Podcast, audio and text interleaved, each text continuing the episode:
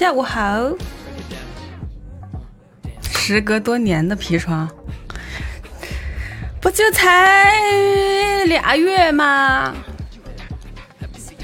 有俩月吗？谢谢萌萌的赞粉，谢谢 Fuse 的赞粉。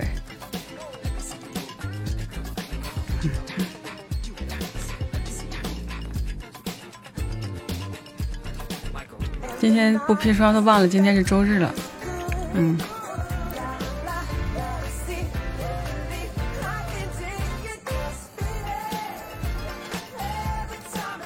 一年就十二个月，有两个月没有。游戏太香了嘛！谢谢石真海的赞粉。感觉不止两个月是吗？嗯，可能有接近三个月，好说呀。主要这段时间时时间过太快了，一直有事情，还有好有好玩的游戏。已经去二零一九年看砒霜了。二零一九年的我还好吗？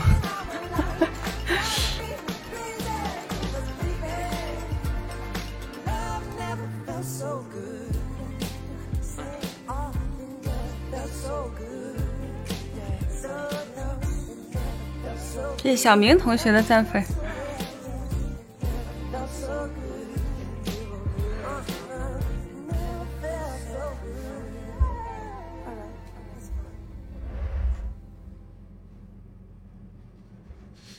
没有消息哟，他们在那群里再也没说过话，再也没说过话，可能还在剪吧，我也没着急催他们，反正。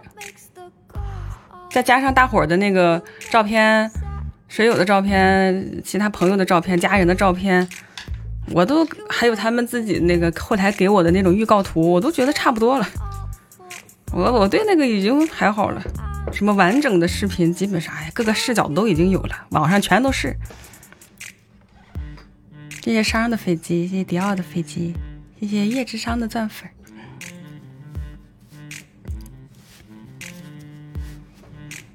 下午好，下午好。谢谢龙城飞魔的钻粉。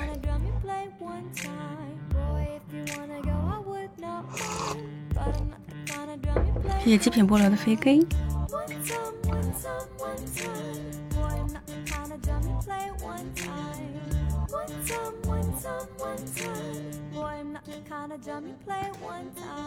周日啊，Sunday。今天太阳倒是挺大的。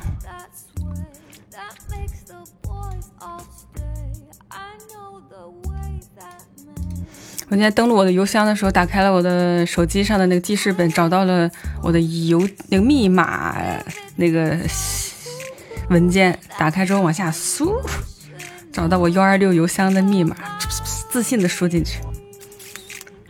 我就知道我肯定不记得。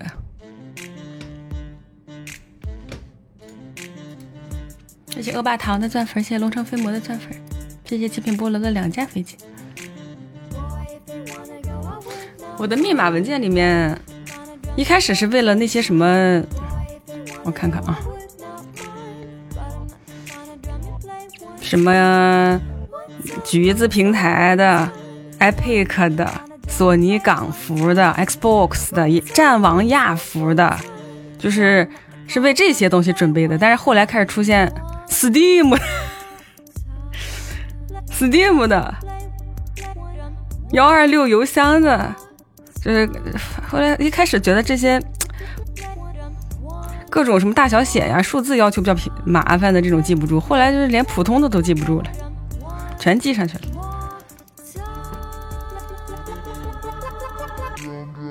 危险危险危险吗？他不知道我手机的解锁码怎么会危险呢？即使他捡到我的手机，他怎么会知道我手机的解锁码是我的生日呢？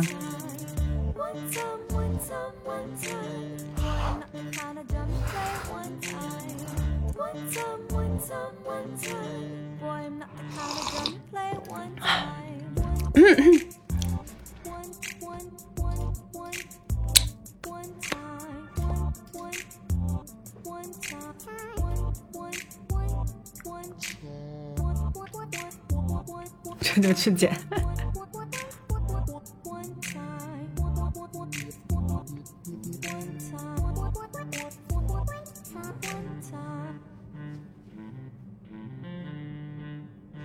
身份证信息人工申请解绑手机，对，其实这些信息其实人家要想找都找得到，要不然那些反诈反诈骗什么的也不至于这么反，也没有办法。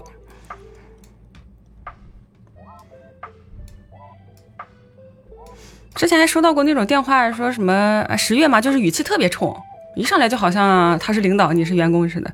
我说是我呀，他说你昨天晚上落办公室东西了，你不知道吗？我说我办公室就是我家。嘣挂了，谢谢北辰的钻粉，谢谢啦啦啦的飞机。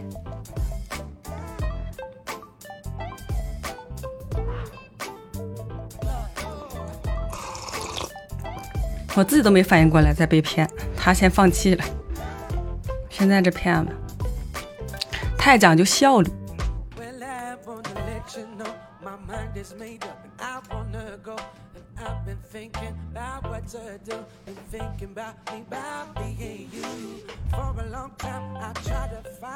我来看看我的邮箱吧，好几个月没有打开。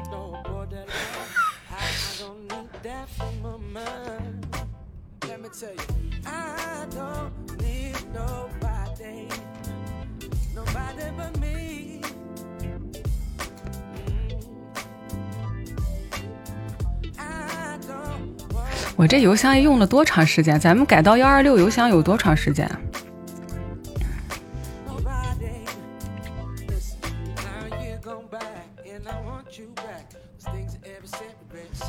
我看一下平均每天有多少人给我发邮件，好做一个。哎呀，半年多吗？妈呀！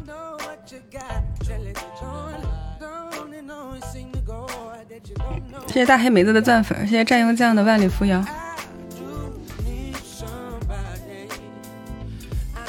就是你在大多数里让我看书，说增加智商，导致我三十天没攒够一万。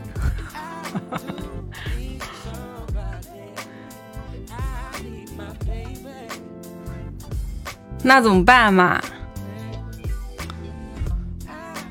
谢谢他乡的钻粉，谢谢利昂的钻粉。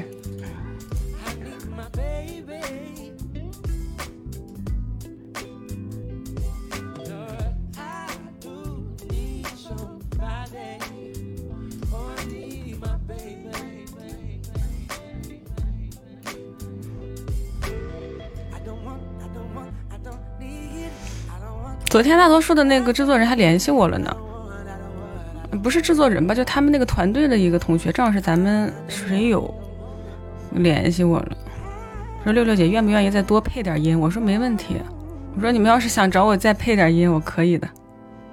他说好的，就要您一句话。我寻思这要还有什么可配的？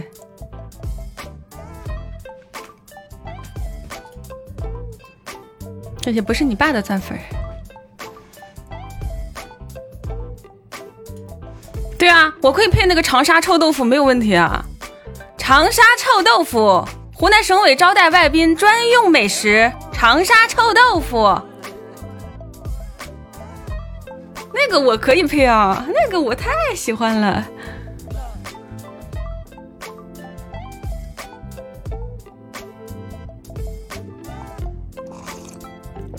空运。现在空运已经没啥牛逼的了，我应该说找俩驴拉过来的，拉了两个月，六十天才到，路上臭的，这才有点价值。空运有什么？哪个东西不是空运的？现在我，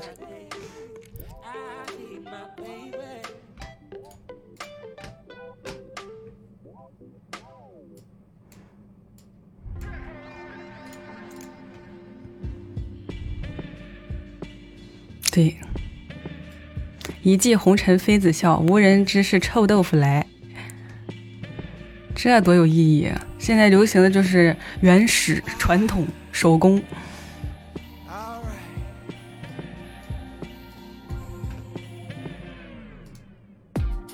谢谢 CL 的钻法儿。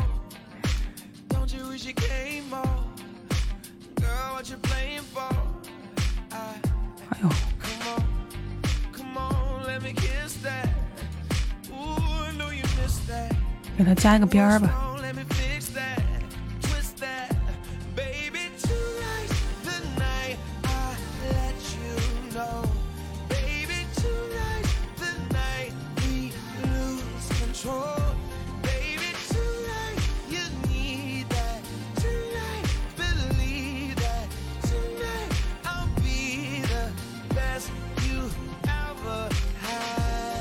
这样是不是好一点？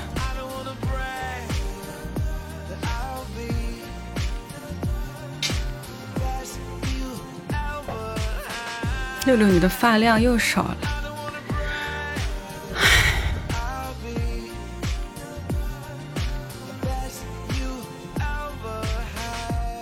不开心。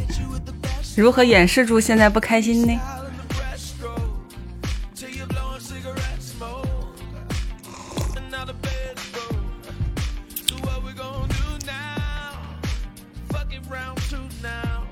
摄像头怼脸就是这样的。你看我打游戏的时候不开摄像头，有的时候看到一些弹幕的时候，表情都已经扭曲成这样了，但我声音可以保持稳定，这是多年直播的一个结果。就脸已经，声音还是哎，咱们往右拐，往左拐。但是是开摄像头的时候不行，整每一个肌肉都是叛徒。稍微有点不开心了，就挂脸，哎。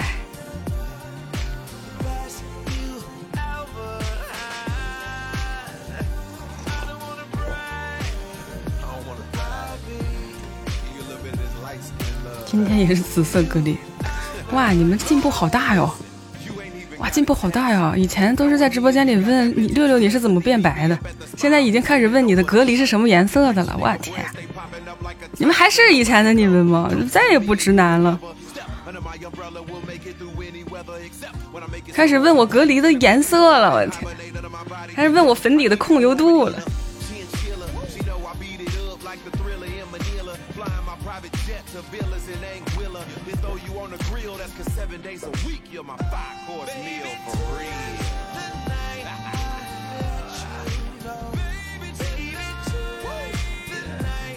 隔离是一种隔离妆容和皮肤的这么一种隔离，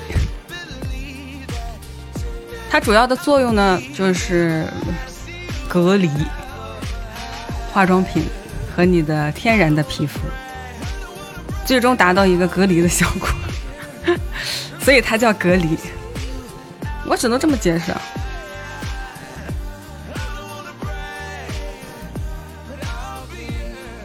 哦哦哦！你们以为的是那种隔离哈？哦哦哦哦！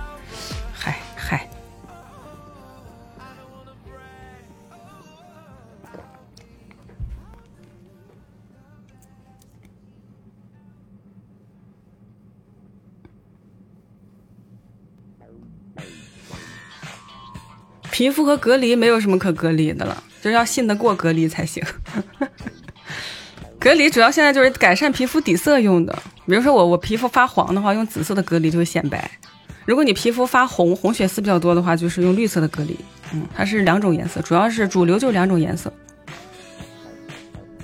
我说这些，给大家科普这种知识，让大家长知识，然后又长经验，回头还知道怎么给女朋友选化妆品，这也太好了吧！啊？这哪个男主播直播间能说出这些啊？我天！建议锁定幺五六二七七，Only for you。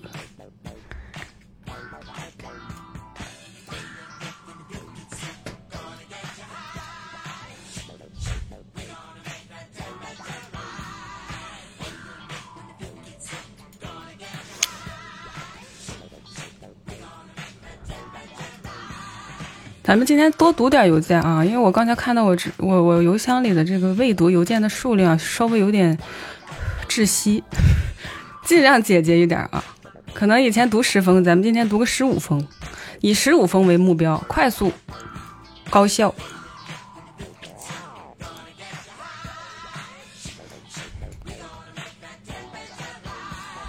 切换一下砒霜的 BGM。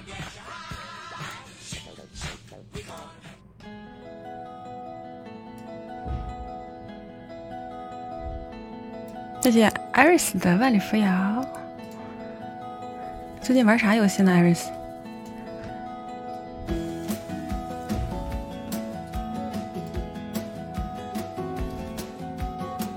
太久远的邮件，估计事情已经过去了。我看一下时间啊。嗯，有上周的，有上上周周日的。咱们优先今天的吧。嗯，先先解决热乎的。妈耶！好，先读今天的第一封，很长。谢谢 gamer 的，谢谢大锤的赞粉，谢谢大锤。feel，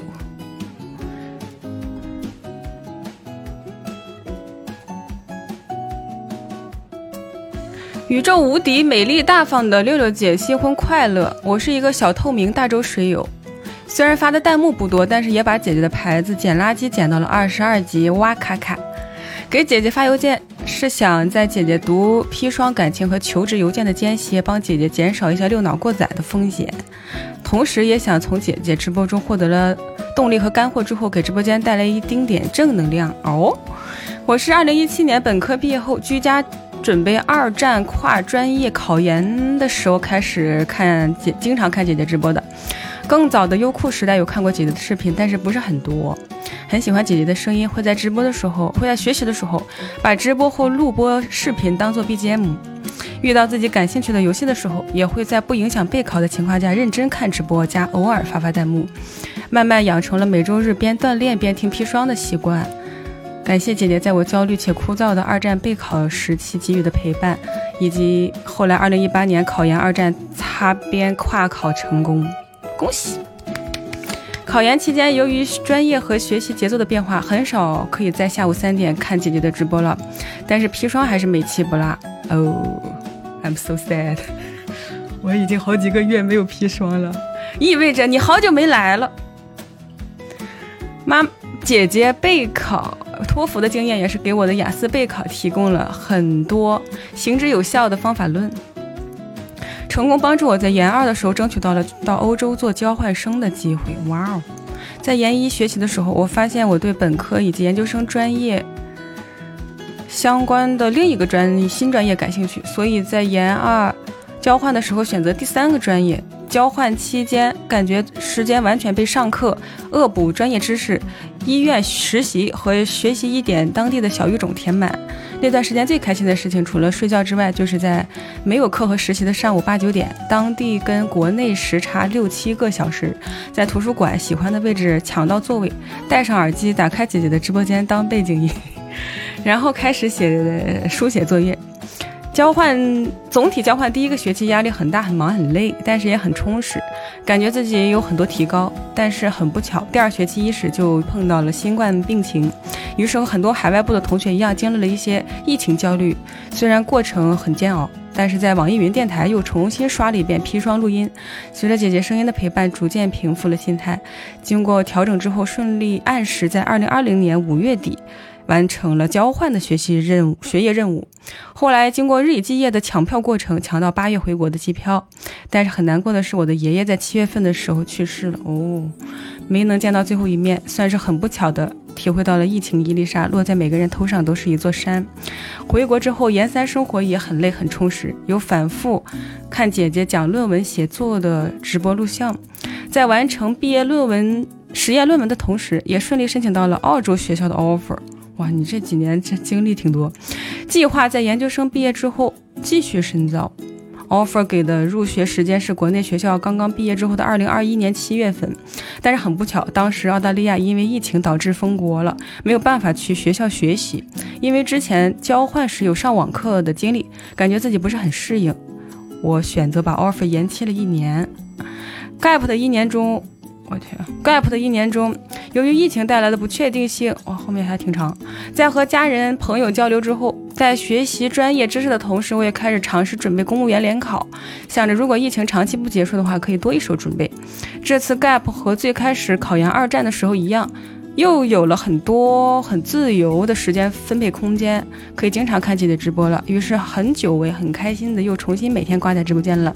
也有幸看到大力士原味鸡的时候，跟姐姐和水友们一起治疗低血压。啊，这大概也有一年了。公务员联考往年是三四月份进行考试，五六月份出成绩，我就可以在出成绩之后决定去向。但是又很不巧，今年考前又赶上有一波疫情大范围爆发，于是考试延期了，并且没有通知后续考试的时间，也就导致我无法在得知考试成绩之后再做选择了。在最开始选择 gap 之后，经过大半年的居家备考，我的未来规划也慢慢产生了一些变化。所以在几天的纠结和与亲友们的交流之后，我拒绝了澳洲学校的 offer，打算破釜沉舟准备公务员联考。发送拒绝 offer 邮件后，在收到学校回复邮件那一刹那，我很清晰的感觉到自己的压力一下子提高了很多，有种安全网被突然撤掉之后高空走钢丝的感觉。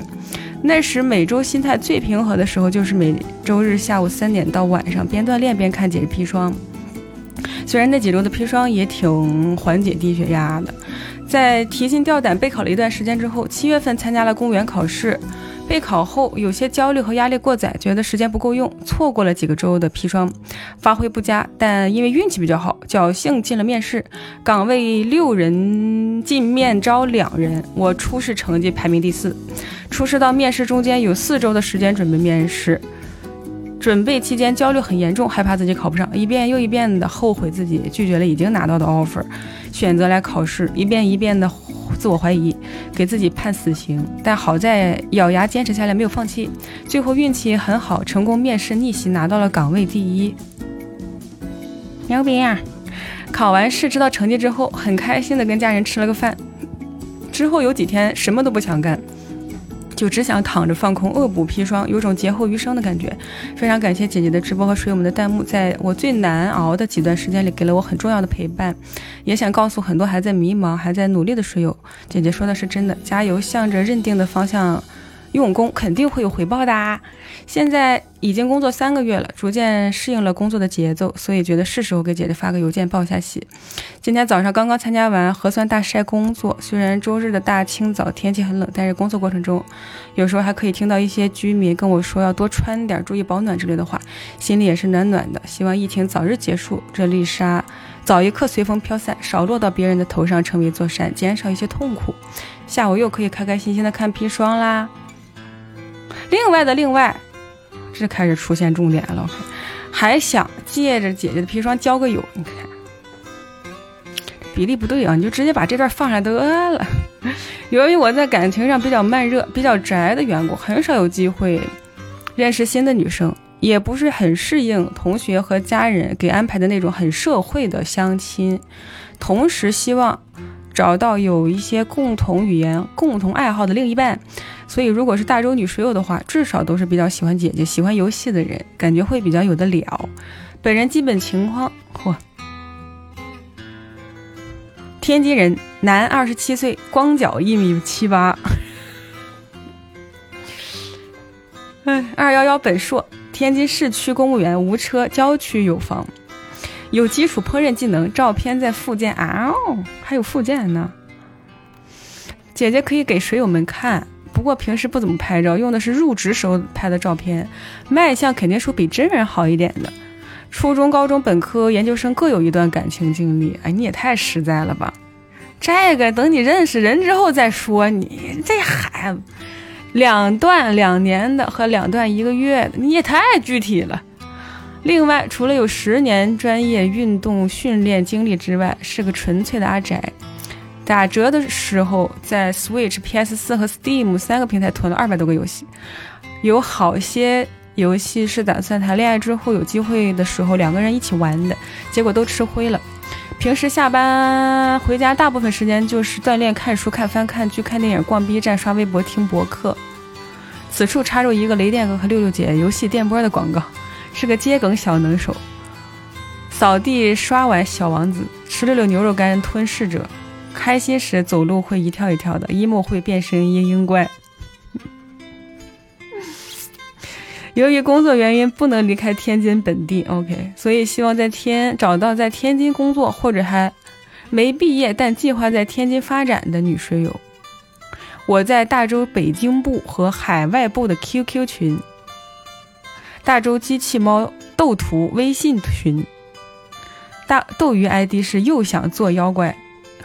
你好透明啊！你要注意啊！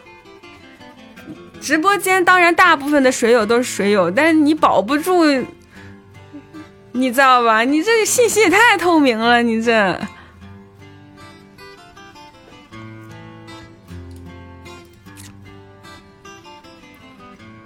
我看一下他照片。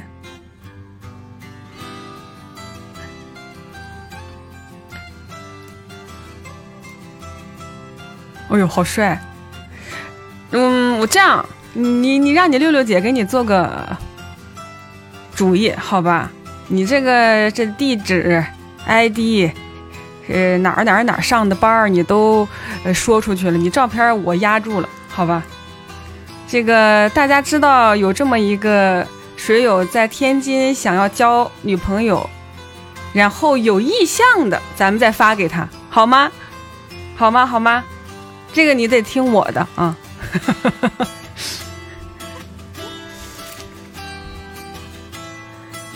他这张照片是蓝底儿的那种入职照，就是五官无遮挡，完全可以用来打印出来。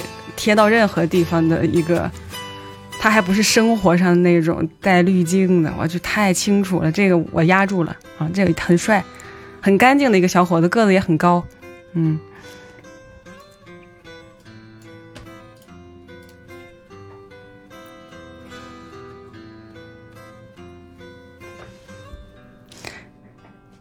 然后他呃说了可以联系他的方式也很多，就各种群啊什么的，然后包括斗鱼的 ID 他也给大家了，你们也可以私信他。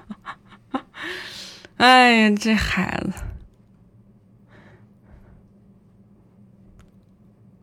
子，但一定要别的不说啊，肯定是有天津的水友的啊，也是有天津的女水友的。啊，你们要是能联系上，当然最好。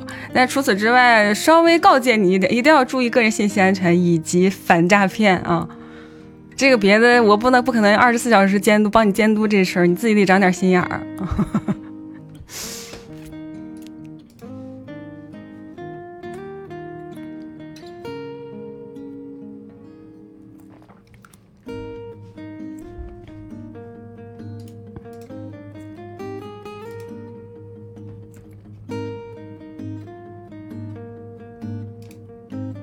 其实天津的水友，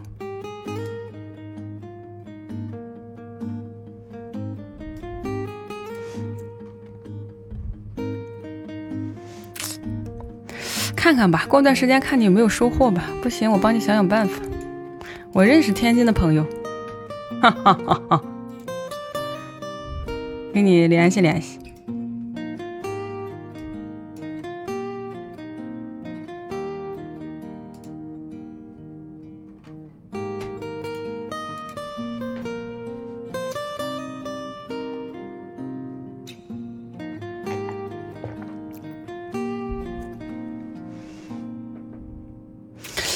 条件都这么好，你说说，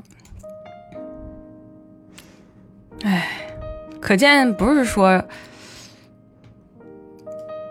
暂时单身的人就是条件有问题哈，人家就是没有机会去遇到合适的，或者说没有渠道去接触合适的，或者说遇到合适的，因为各种不合适的原因又分开了。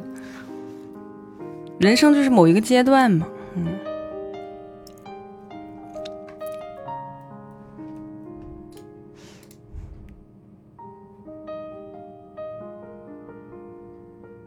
他这个条件在天津找不到对象，得了吧？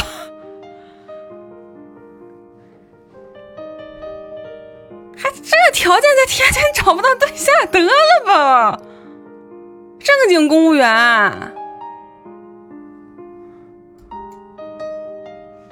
我啊。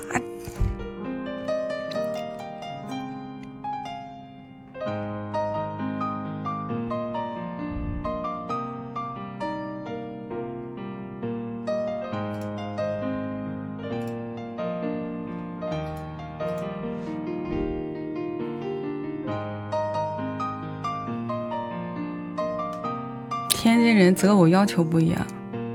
天津人择偶要求是啥样？我才不信嘞！那么大的一个城市，接近大几百万的人口，啊！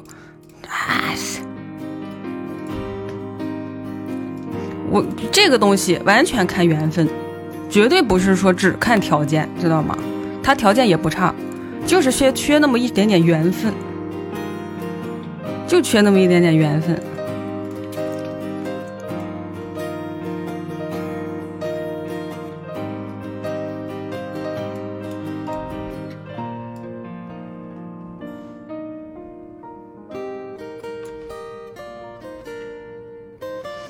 我是内蒙人。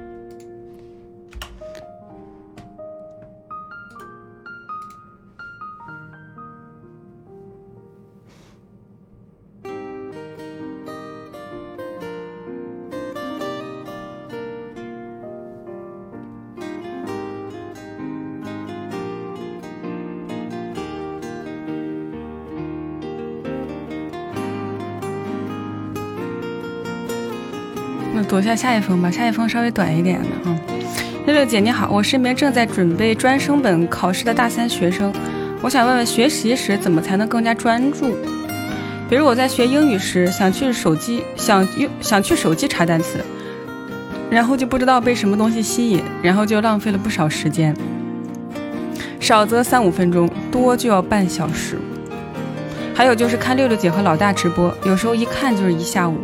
事后又后后悔不已，怪我了，啊不怪我，怪老大。但是下一次又控制不住自己，我觉得我还是玩心太重，自控力太差。究竟怎么样才能让自己学习时候更加专注呢？你还是没压力，我觉得。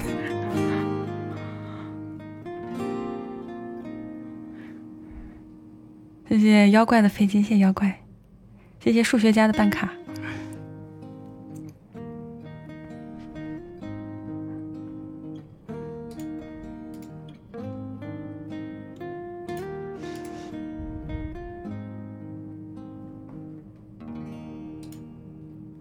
不过现在人的确是娱乐方式太多了，跟我们小时候比起来，那多太多了。我们小时候诱惑我们的有几种声音啊，一个是那个时候住平房，跟我们奶奶家住家属院，其实房子和房子之间都离特别近，外面的那种吵闹、打闹、玩的那个声音，就是小伙伴们聚在一起叽里呱啦那个声音，很吸引人。要么就是电视上大风车，或者是动画城。啊，那种到点儿了，放电视、放动画了，可能会稍微让你转移点注意力。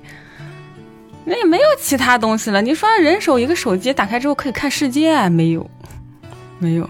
但是后来到了初中、高中之后，开始有网络游戏了。那个时候就出现了一个叫《冒险岛 Online》的东西啊，会转移一下你学习的注意力。但也不至于说随手唾手可得啊，也不至于。那起码你还得，呃。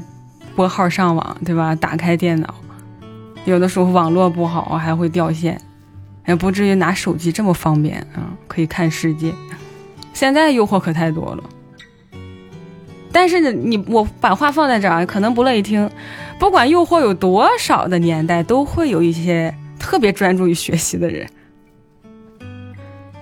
扛得住诱惑，成绩非常优秀。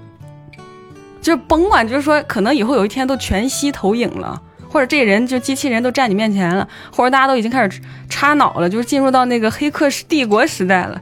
他也有人能够在万军丛中找到自己的这个所谓的专注力啊，去取得一个很好的成绩，就是这样的。因为你想，他从小到大就在这个环境中长大嘛，他又不是说咱们对吧？突然没有，然后到有，他们小时候就玩 iPad。就各种什么我的世界、迷你世界之类的，他就在这样的一个环境中长大。他有的时候他就是能克服住自己的诱惑，去专注于干自己的事儿。不管是学个钢琴呐，拉个小提琴呐，或者有一些运动项目，会在学习上做特别好，就是有这种人。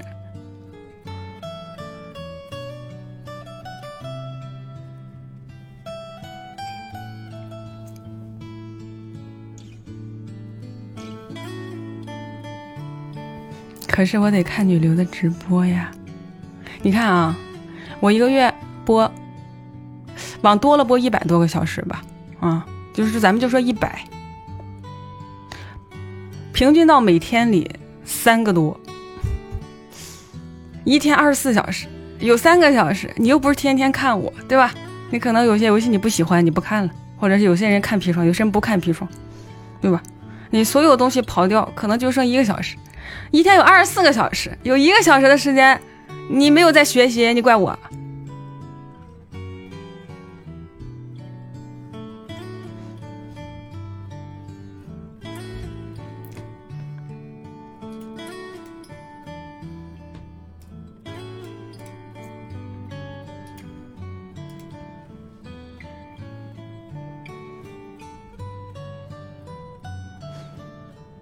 不看直播怎么知道邮件有没有被读到呢？哎，我能我能理解大家愿意看直播，就是这个东西它就是一种恒定的感觉嘛，就是好像到了那个时间到那点儿就一直有这么一个人声音陪着你，有一种稳定感。嗯，说白了。我包括我最近看抖音，就一直看到那种心理学专家，我关注了好几个啊。咱别说他是不是真的专家，就有的时候说一些东西还有点道理哈，我就会看一下他们系列的内容，然后就一直反复提到一种安全感的东西，就大家最常提的就是安全感。比如说一个成年人之后有什么。呃，应激反应啊，或者是呃障碍啊，或者强迫上的一些心理问题，然后捯饬捯饬着就会回到说这个人童年的时候啊，原生家庭怎么怎么样，没有安全感。然后我就在想，哎，安全感这个东西到底谁有？啊？我不认识什么人说就是往那一站，就是说我这辈子有的就是安全感。不知道是友友谊的这个范围太小了，还是说就认识的人太少了，还是怎么着？我就没看过说任何一个人说往这一站，一个成年人啊，就是我从小到大我的各种相处，我父母对我的教育哈，我这人就特别有安全感。我对我的人生啊，我对我的财产，我对我的命运，对我的未来，对我的求就是伴侣，对我的爱情，对我的这个友谊，对我的社交，对啊，前前后后上下左右，我安全感爆满。反正一般有那种对自己外貌自信点的，可能会对自己的这个人价值会有一些动摇，对吧？或者说有那种原生家庭有点不幸福的，对这种他会对什么，嗯，人的感情交流会特别大的这安全障碍。可是从来没有遇到说一个人百分之百有安全感的。我也不是一个百分之百有安全感的人。我那天做梦，我还早上起来，我还跟泡泡说，我讲他那个梦，我说我梦到一个。找中介找带我们去看房，家里人都在，我爸妈都在，然后说看着看着说灯光就各种一闪一闪，在梦里啊，然后转角之后它有个大墙，转过去之后说是客厅，那个客厅落地玻璃窗外面是一片大海，是深夜中的大海，海浪都是黑的，远处还有礁石。我当时站在那，我说你我说你咋想的，带我看这么个房子，这一旦有什么大白鲨过来冲我玻璃，给我冲碎了，来我们家把我吃了呢？我都没说在梦里考虑过这房子是怎么盖起来的啊，就是说深海的这种压力，我就说一旦来一大白鲨钻进来给我吃了，后来我醒了之后，这个梦很多片段都忘了，但这个片段就还在，我就跟泡泡讲了，然后我就想说，我这也太没有安全感，就在梦里还在看房子，然后这房子又在一种大海的这种波浪的这种冲击下，还在就是轰轰轰的这样去撞击这个玻璃，让我能一直记得这个画面，还醒了之后还有一点点。惊魂未定的那种感觉，然后后来我又想到这个抖音上看的这个系列视频，就是讨论安全感的事情。我的天，谁能站出来说我是一个有安全感的啊？有吗？咱采访采访各位。谢谢维乐的赞粉，谢谢维乐，谢谢花虫天涯式的飞机。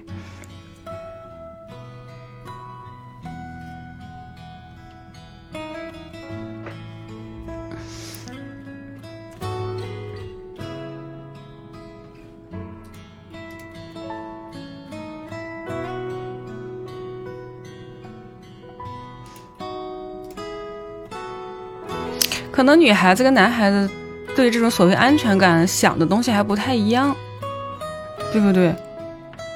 男生是不是就会多那么一点安全感呢？觉得我至少有 muscle，我有力量，大不了他过来捶我，我能砰一拳把他打倒，我能保护我自己，甚至能保护我身边的人。这样这个安全感是不是就来了？有吗？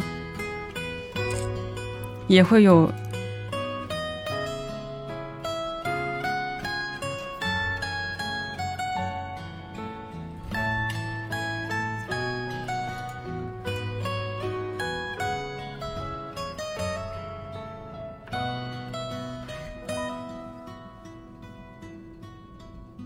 没有马穗儿，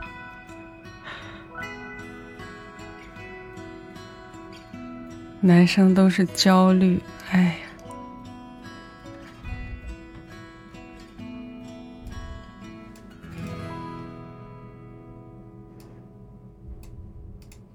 我觉得有的时候那个焦虑啊，来源很多。你像看，比如说发邮件这位同学，他有很多种焦虑。我觉得他提到的学业的焦虑只是其中一个。他有的时候其实，比如说，就像咱玩游戏的时候啊，就是那大多数里边说，哎呀，他因为衣服不整洁，或者因为个人卫生差，情绪减二，哈，这个东西是非常具象化的东西。但是我们生活当中不开心的时候没有那么具象化。你今天情绪减了三十还是五十？这个很定性，它没有一个定量的一个指标。然后你就会说，哎，我今天到底为什么不开心啊？我可能有点焦虑。那焦虑的来源是什么呢？哎，太多了。A can of worms，就是打开一个全是虫子的罐头。你不能想这事儿，就是说我焦虑的来源是什么呢？一二三四五六七八九十。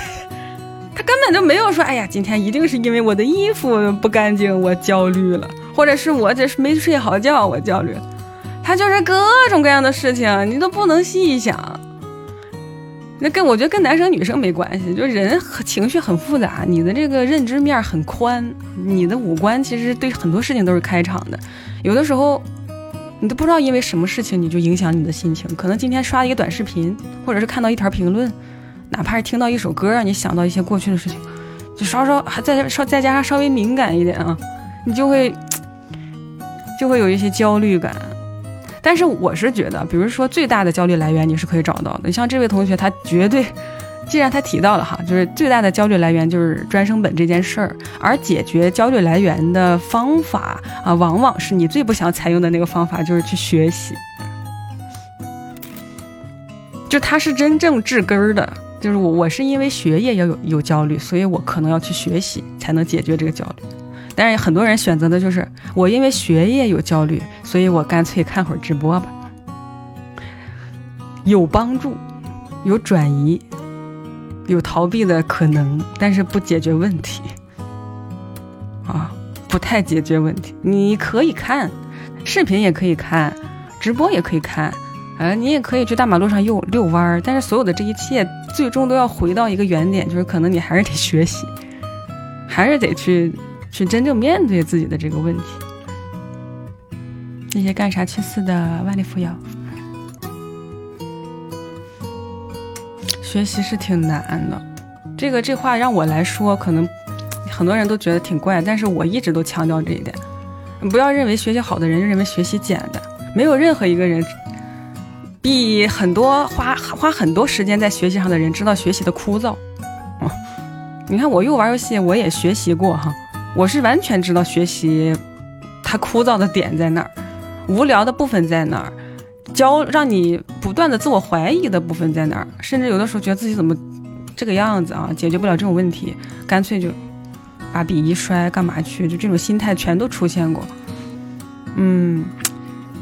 的确是相对来讲没有那么快的反馈，不像其他的事情给反馈给那么快，嗯，对吧？现在你在网上找一陪玩，跟你一起玩游戏，哥哥，嗯，一下子反馈就来了，对吧？或者进一游戏里打开一宝箱，反馈就来了。他这个反馈很具象化，他学习的反馈很慢，非常慢。学个三年五载，他也不见得反馈会巨大，嗯。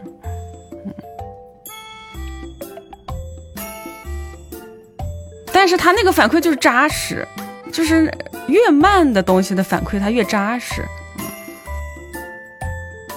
我觉得慢反馈给的东西才能够帮你增加自信，快反馈有的时候就是一种麻醉感。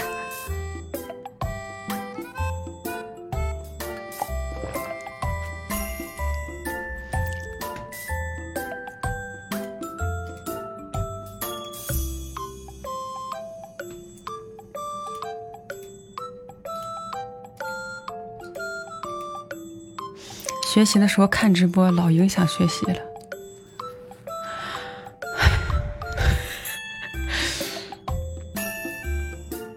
这你这个评论跟那个抖音上下边那个说那什么，赶紧把游戏关了吧，孩子都不好好学习了，有点像。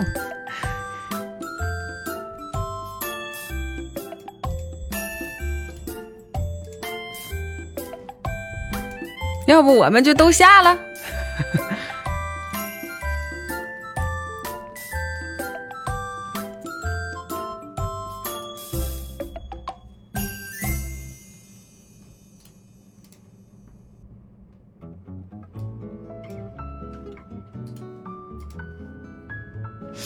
其实，嗯，多线程的人是有的，但是还是比较少。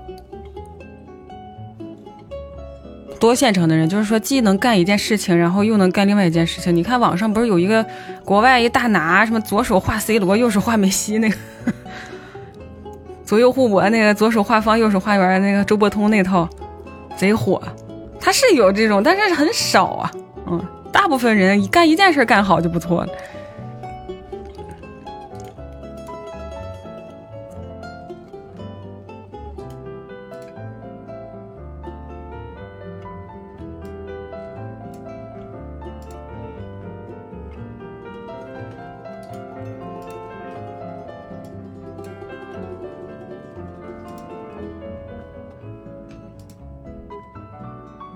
心碎了，求安慰。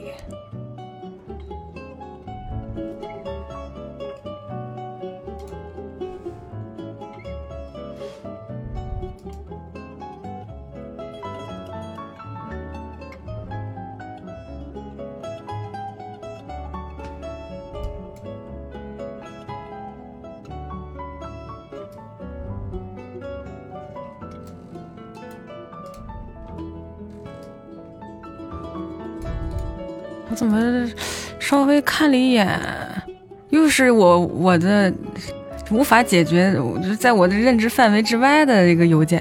六六姐下午好，我是您的 B 站粉丝，每一期视频我都会给你投币三连，我 B 站都有粉丝啦，我在 B 站都有粉丝啦，每一期都给你投币三连，因为涉及任务没法看直播。也因为六六姐的激励，我荣获国奖哦，厉害厉害厉害！姐姐如果读了我的邮件，我给姐姐送一个飞机，就当是给亲姐买点零食吃。不用，没事没事没事，你还是别送了。这个我看了你邮件内容，你还是别暴露你的 ID 啊啊！没事没事，办张卡就行了。回头，我有一个情感诱惑，想问问六六姐，我究竟应该怎么办？这个困惑可能在慢慢摧毁我，请六六姐为我指点一二。我大学在读，性别男，但男女都行。我在大学期间相中了我的大学同学男，可以说是一见钟情那种。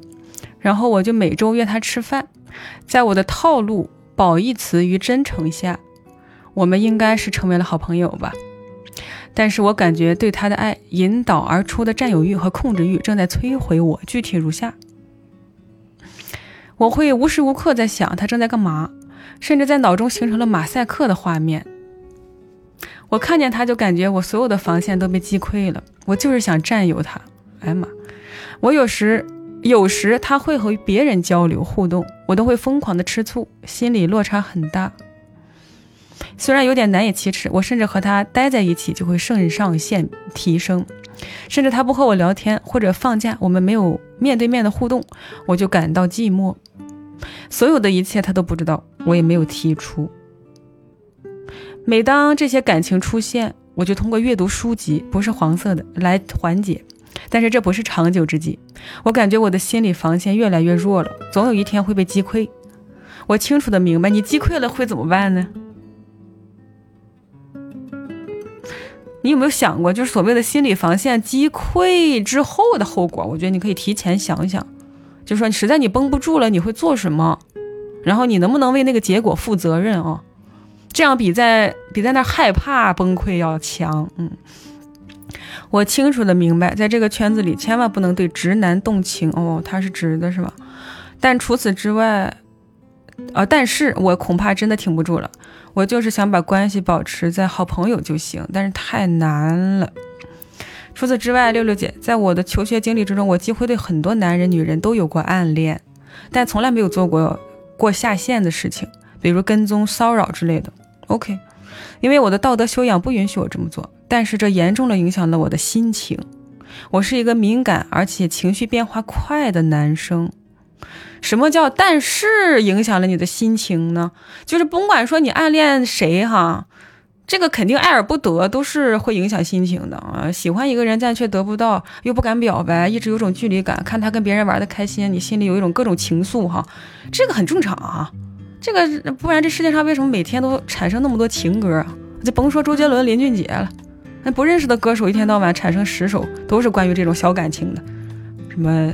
窗外的麻雀，什么电线杆子上，什么枫叶飘来飘去，七里香啥的，就是这种喜欢一个人的那种朦胧感啊，暧昧的那个感觉，哎，我开不了口跟他说话什么的那种感觉啊，这个这个倒是存在在这个世界上哈，我觉得。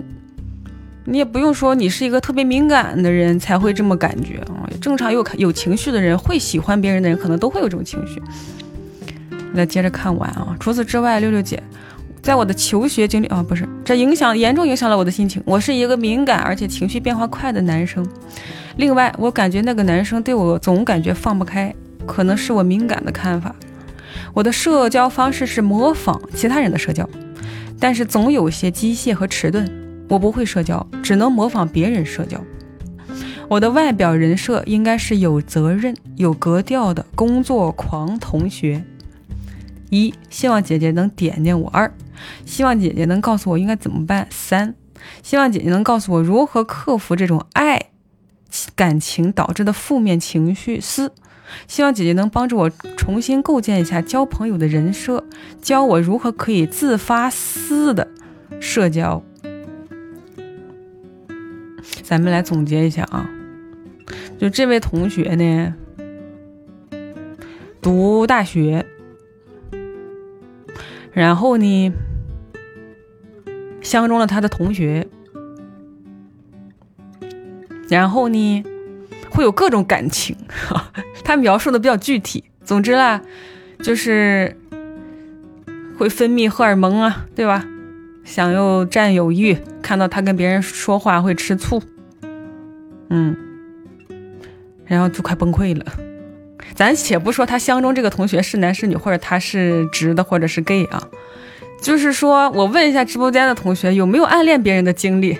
有没有喜欢过一个人却无法表达的这种情感印象？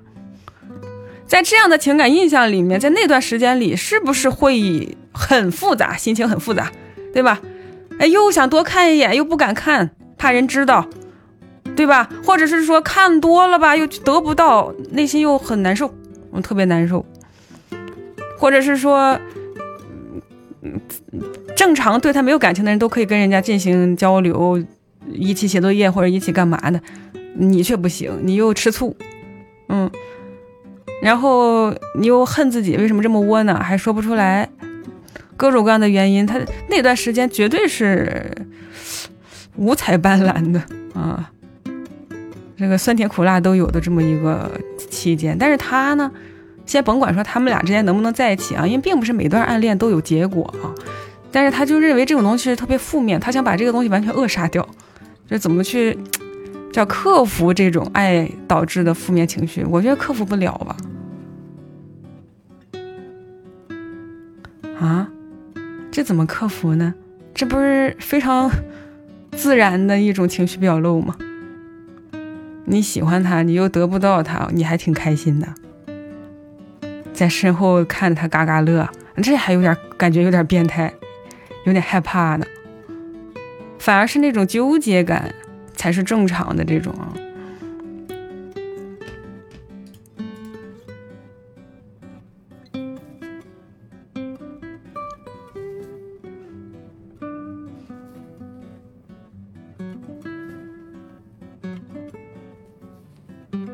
还有他说这个社交上不会社交，只会模仿别人社交。我没有太 get 到这一点，因为其实我们作为自然人，成为社会人的一部分都是学来的。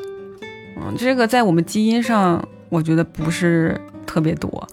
包括人类文明构建成工业社会，也是最近几百年的事儿。你最早部落时期或者更早的原始人、智人的时期，大几十万年，我们其实是呜，这种才是正常的这个社交啊。这个很多东西都在模仿，包括模仿父母啊，模仿班里面最受欢迎的那个同学，模仿你整个系上那个所谓的万人迷，他到底是怎么跟人打交道的？甚至有些人看直播喜欢一个主播，喜欢他的谈吐，你可能多多少少还会模仿他讲话。我觉得这个可能都是好多人学社会属性的一个根源，就是模仿。嗯，在模仿之后，有一天，比如说你你自我人格建立起来了，或者你自己。对这个世界认知也完整一点，你可能会形成一些自己的方式，嗯，但这个方式，嗯，不是说我现在立刻马上要发明出来一种方式，我就能想到。我觉得还是需要一个过程，慢慢的去去建立自己的社交自信，然后逐渐的去有一些自己的好朋友，这个还挺重要的。有一些能让你卸下防备跟他说话的人，然后慢慢的。你对自己的接接受度高了，别人对你接受度高了，你可能真实的性格啊，呃，可以部分表露，也没有办法做到完全表露，不可能。没有人没有面具，只是说这个面具的透明度不一样啊。我觉得他的确是挺敏感的，就这个发邮件的这个同学。他对自己的接受度挺低的啊，就是甭管说他喜欢谁哈，就他连自己的那个喜欢一个人的情绪波动，他都觉得是负面。其实，人人有正面情绪的时候不一定非常多，就是大部分你可能没有情绪，或者是正正反反的。然后很多时候有些不开心，小不开心，有崩溃的时候，然后有开心大笑的时候，这个其实就是一个区间。你不要一点都接纳不不了自己的负面情绪，说我喜欢一个人，我纠结这个东西，我都要给他克服掉啊，把我这个负面情绪给他删掉。你删除负面的时候，其实也在删除正面，说明你麻木了。这这好多时候就是，这都是人之常情啊。你又没有做什么出格的事情，对吧？全都在你内心里翻滚。那君子论迹不论心嘛，那谁脑子里还没翻滚过什么想法？你没做出来。你也没有去伤害过任何人，就翻滚一下都不行啊！那你是精神出家可太难了。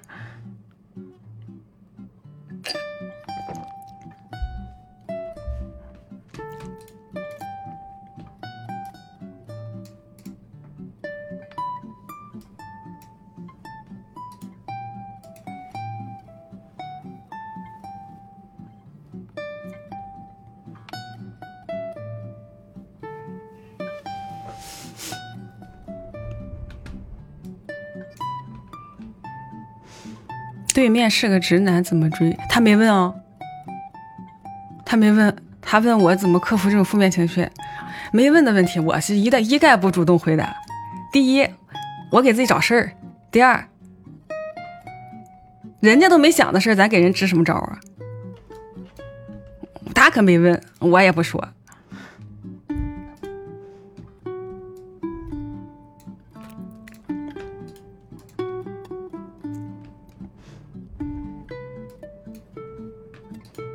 但是全文都是这个意思，没有人后面 C 二三四具体了。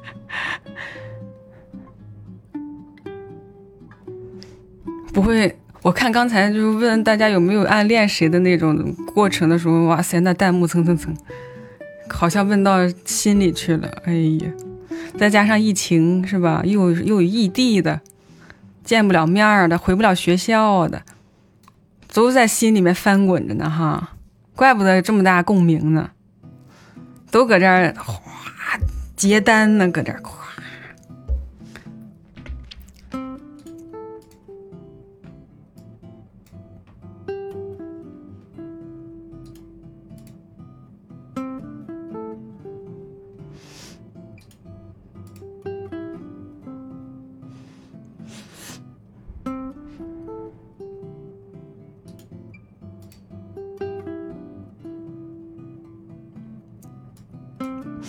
亲爱的六六姐，这是一封简短的邮件。首先祝六六新婚快乐，本内好合。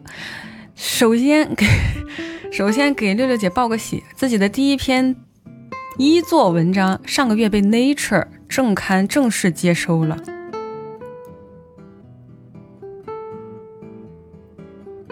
是 Nature 吗？是那个跟 Science 齐名的 Nature 吗？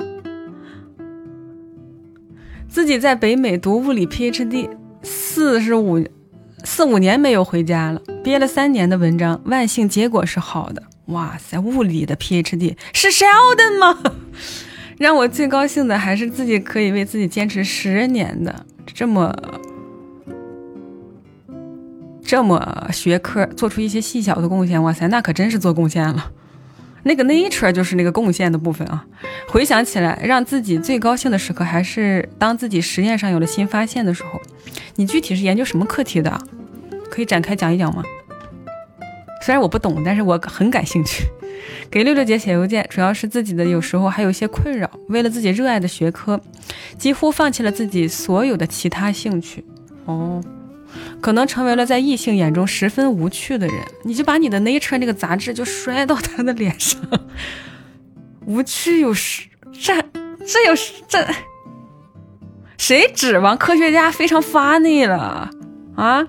当然可以，但是你不可能指望人身上都非常的全面吧？比如当和其他女生一起出去玩，比起开心，更加困扰我的是。一种自己什么也没有干的空虚感，啥意思？谢谢午后出门的飞机。无论回来多晚，还是要求实验室里干点事情，才能让自己开心平静。哦，我自己本身其实也挺享受这种状态的，但心里面、心面有时又会渴望爱情或者其他人的陪伴。哦，这就那个大多数里边那个社交孤独那个症状呗。以及对社交的焦虑，但过度的干又会使自己没有办法对自对方付出足够的时间，嗯，并且有时害怕自己所追求的只不过是其他人眼中的茴香豆的四种写法，啥意思？我又 out 了吗？这是？我这是我，请问六六姐怎么看待这种矛盾的心态？应该如何调整自己，至少抵消一方面啊？孔乙己，哦哦哦，哎呦，这都还想到孔乙己去了，我天！哇塞，你这个串的挺快呀！弹幕不提示我，可往往没法往那边想。应该如何调节自己，至少抵消一方面带来的焦虑？谢谢六六姐的砒霜，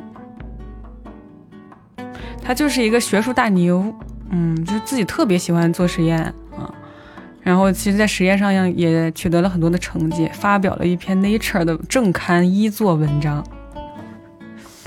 然后他觉得自己社交属性稍微差了一点啊，第一没有女朋友，第二没啥朋友，嗯，以及其他人的陪伴也比较少。但是他也没什么时间去搞这些，所以他现在比较矛盾。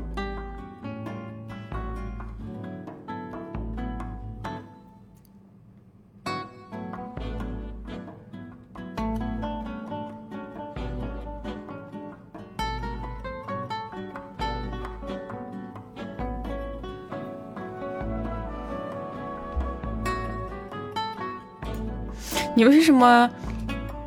在大洲交些朋友呢，我室友里边嗯，之前北京部的也有理论物理的水友，就是他在群里面发消息，大家都会沉默的那种。啊，最近在干嘛？别人都说吃外卖，然后他个叭叭，大家就接不上话，看不懂。理论物理的博士，你可以在你像比如说，你说你很干，然后学业上也很忙，但是你还是有时间认识我呀，对吧？对吧？这这其实就是你的一种娱乐方式嘛。比如说看斗鱼，啊，认识了一些主播，然后看看他打游戏，是吧？知道了这世界上有这样的人，这也是丰富你精神世界的一种渠道。我愿意把我们水友里面一切研究理论物理的人集合到一个群里，让你们聊。这个很对我来说就是举手之劳啊！大家又有共同爱好，可能你们不在一个国家求学，但是。起码会增加一些所谓的社交属性吧，就有的聊嘛，对不对？这个 OK 的小事儿，小事儿一桩。你不见得说人跟人人都能当朋友啊，我觉得谁也没那个时间。但是找到一个兴趣相投的人，嗯，认识了，偶尔一句有的没的的，互相甭管说吐吐槽啊，啊，还是聊聊天啊，哪怕是说几句老板的坏话。这么一个空间，我觉得还是可以提供的吧。嗯，还是有的。有研究理论物理的吗？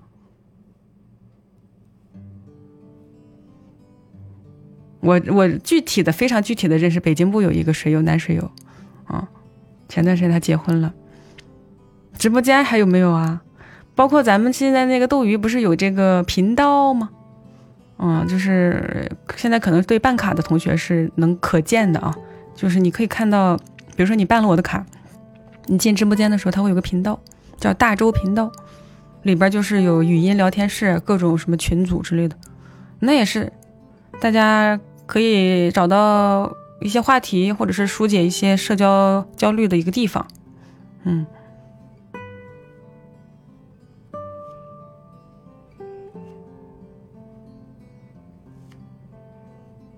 包括你是一个在 Nature 上发过文章的人，连我都会有星星眼哎！有多少人希望跟你聊写论文相关的东西啊？对吧？你本身就是一个行走的知识偶像，你怕什么社交呢？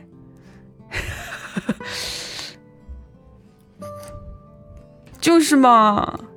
想问你很多问题的，可能都是学术相关的，但是慢慢就会展开一些呀，嗯，对吧？大家好多人认识我是，也可能是因为某个游戏啊，但是他可能也会意外的听到一期砒霜，就是这样，就大家有一个认识的起点，再慢慢的可以扩展到社交的部分，没问题的，你完全没有问题的，嗯，你不要焦虑，你焦虑了，我没法活了。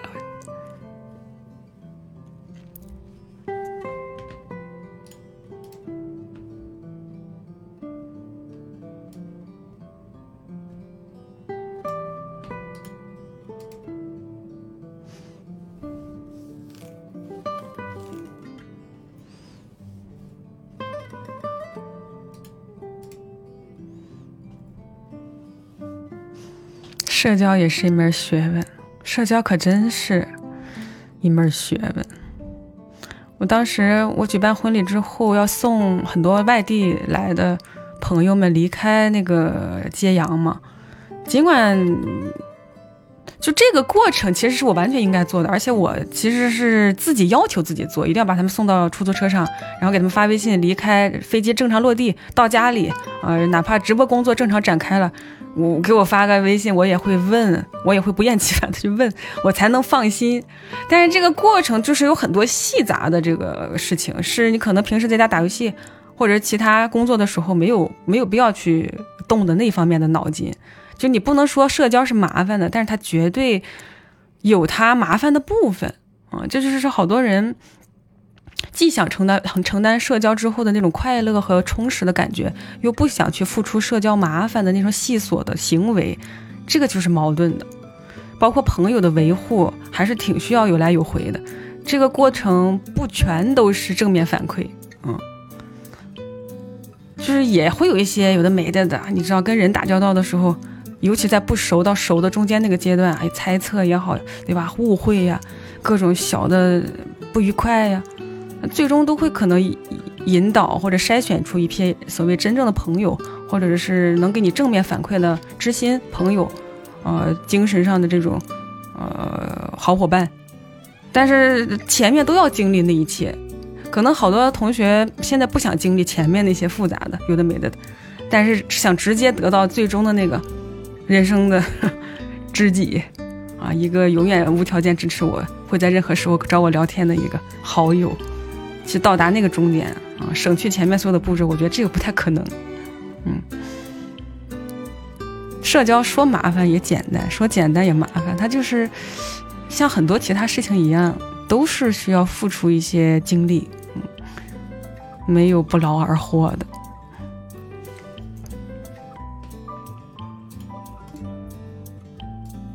什么叫零点八头一次中奖？什么意思？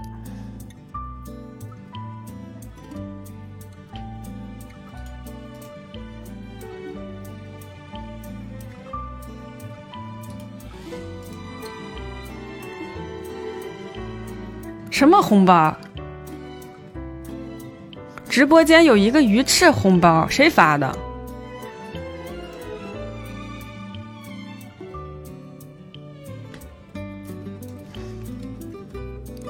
谁在我认真讲话的时候给直播间里发红包？班长还在发言呢，谁搁那撒钱呢？都没人听我说话了。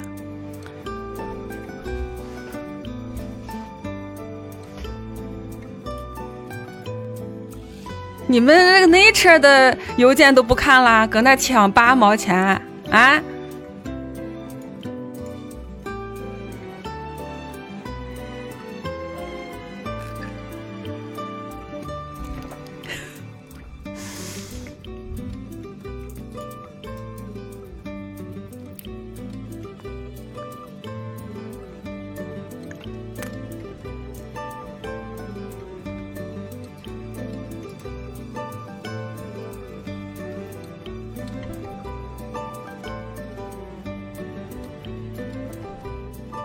！Nature，Nature 太牛逼了！Nature 敢想吗？你研究啥的？你能说出来给我们讲讲见识吗？是什么弦理论呢？还是什么量子纠缠啊？我们活初学有的吹呀，是不是？大概稍微展开讲一讲也好啊。谢谢张豆的飞机。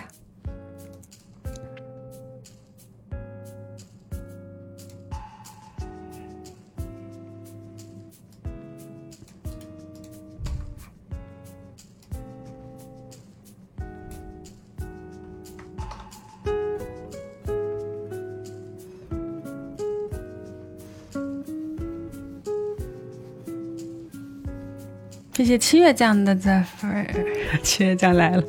一说这个七月就来，像七月酱就来了。七月酱，你要不试着跟他联系一下啊？你们俩这理论物理的都都可以交流一下。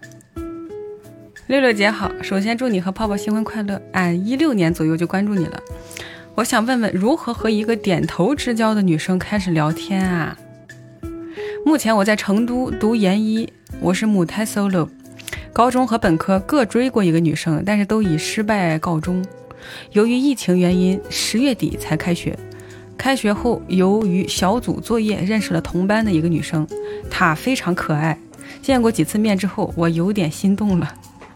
暂时聊的都是小组作业里的内容。我想先通过聊天增进感情，至于进一步的关系，我会在关系更熟悉之后再做判断。但是不知道怎么开始哎。六六姐不忙的时候可以邮件回复我吗？当然，如果可以直播谈谈，那就更好啦。点头之交的女孩儿，研一的话二十，我看十八加四，二十二三左右。小组作业认识的，非常可爱，见面几次就心动了。说明颜值上是你喜欢的款，但是两个人聊的都是学业相关的，嗯，还没有聊过其他的，他不知道聊啥。哎呀，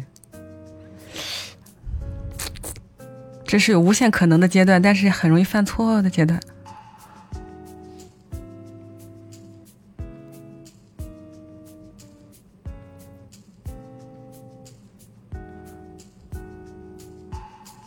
关键这个女生，我们对她的信息除了她非常可爱以外，咱们研究策略也得有目标啊。这个可爱女生太大的一个范围了，你连她具体喜欢啥你都没透露给我们。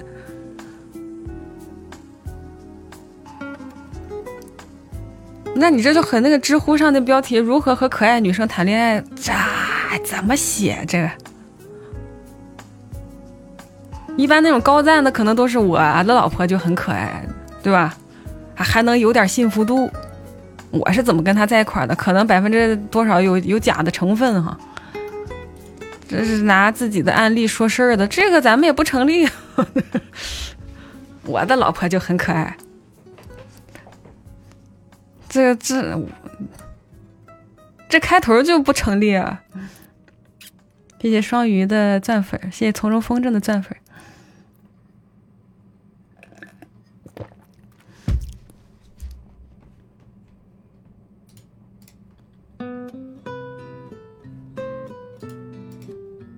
先问问人家有没有男朋友，可以直接问吗？会不会有点冒犯？正聊着作业呢，今天我们这个课题啊，第一的第一个大作业的第一个小论文，你有男朋友吗？我觉得有点突然吧。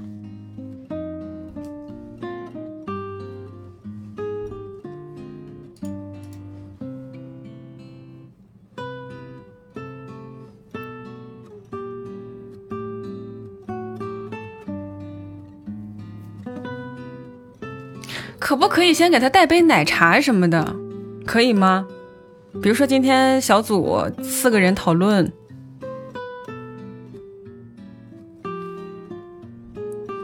给另外三个组员都带杯奶茶，也包括他的这样子。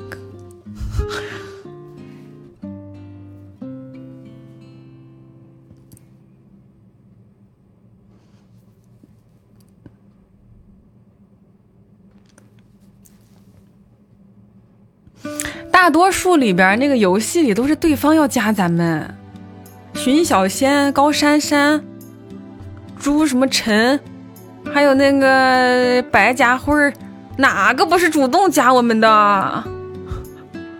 当然友好度是我们自己刷的，就是疯狂去人家店里刷存在感嘛。可是都是他们直接加的咱们呀。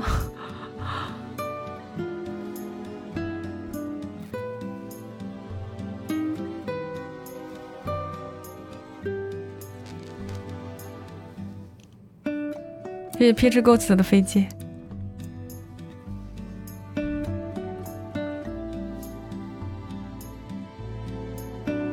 我啊，我从一个女生的角度哈，比如说咱们是在一个课业组里面啊，咱们老师也好，不管是随机也好，把我们分到了一个课业组里，最终的目的可能就是要交着这个论文作业，或者是随堂作业，或者中期作业。总之呢，它是一个成品，在这个过程当中。嗯，大家是以学业的这种由头认识彼此的，那最好把它作为一个开始。就比如说，咱们作业最终是一个好的结果，其实是一个蛮好的印象。别最后四个人写作业中间扯扯白扯的，什么分配上又不均匀，分儿也不高啊，那就很难开始。我觉得，既然大家在一个组里面教这么个东西。嗯，你可以在呃集体的这种讨论里啊，包括最终的这个作业上，稍微花点心思啊。可能因为你你想通过这个渠道认识女孩嘛，你正常你可能花百分之二十五的精力，对吧？这个我可能花百分之三十，把它弄好一点，结果很好，这个愉快是个很愉快的经历。在这过程当中呢，因为你们肯定是要线上聊的，包括现在又有疫情，你们估计是有微信的。不管是在一个群里还是怎么着，你可以单独加他，在这个作业交上去之后，加他，然后这就可以作为一个我们从学习认识，但是又我又不想止步于学习，想跟你再认识一点的这个信号。自那之后，是不是甭管说一起约着吃个饭呐，或者是聊一些有的没的的，哪怕是明星啊什么的，都可以，都可以开始了。我觉得最尴尬的就是。比如说你们学期一开始第一第一那个学期周认识了，然后第二周你对他感兴趣了，第八周交作业了，作业没交好，对吧？大家挺不愉快的，分儿也倍儿低，然后老师可能还就觉得怎么怎么着，这个不好。我觉得还是先把学习上的事情先搞定，就是你的存在感可以通过这个小组作业这件事情稍微刷新那么一点点啊，留下一个好点的印象，嗯。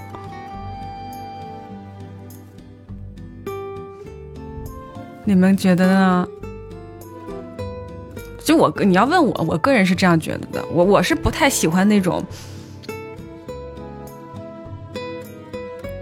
比如说啊，我们四个分到一个组里了啊，他是一个男生，哎呀，今天给我带奶茶，明天给我带水果的，结果作业不交，每次开组会的时候找不到这人，然后最后五千字论文一千，一人说好写一千四，他就不写，写个七百上来，不行。你甭管说你爱商有多高，多会讨女生喜欢，但是如果发现了这种事情，no，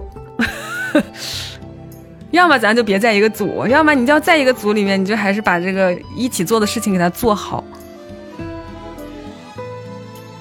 打妹，打妹，打妹。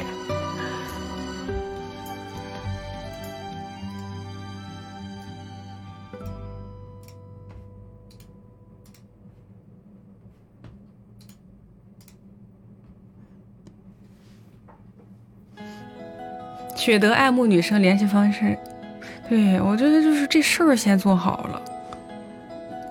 小组作业是你们的缘分的开始啊，你就当还愿了，把这作业写好了，然后彼此有一个很好的回忆，然后再开始后面的事情。至于说具体是送奶茶还是送水果，我觉得就是看他个人喜好了，嗯，你可以多观察观察他。但是我说实话啊。见了两面都觉得这个女孩无比可爱，说明她颜值非常高。她是否单身这个事情真的存疑。而且颜值非常高的女孩，她身边可能有很多人对她伺机而动，你又有潜在的竞争者。我觉得这个事情，呃，不能说难吧，只能说你自己找了一个相对来讲可能比较受欢迎的这么一个目标啊，这也是你个人的喜好吧。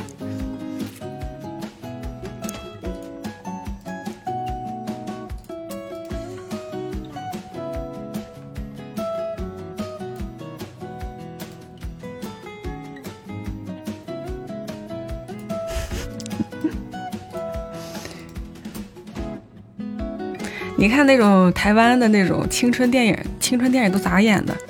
都是后排倒数第二排那个男孩学习不咋好哈，上课也爱搞小动作，老师还老让他罚站，然后他就在最不开心的时候会抬头看那个第五排的那个女孩，然后那第五排的女孩学习一般挺好的，但是他也会在最不开心的时候偷看那个第二排的那个学霸，一般都是那种螳螂捕蝉，黄雀在后的这种。每个人都有自己的目标群体，反正很少有看对眼儿的，当然也有看对眼儿的，这是经历了很多很多的事情。他突然回头发现你在看他啊，发现那第二排那个也不咋地，是吧？那第二排那个不管怎么着，可能就是是人品不好，或者是利用他什么的，中间被他偷听到了，他突然回头了，发现最后一排在看，两个人好上了，也有这种。当然，这个演影视作品演的他就比较理想化嘛。那现实生活当中，就第五排的会不会回头看第二、第六、最后一排的这个就存疑，打一个问号。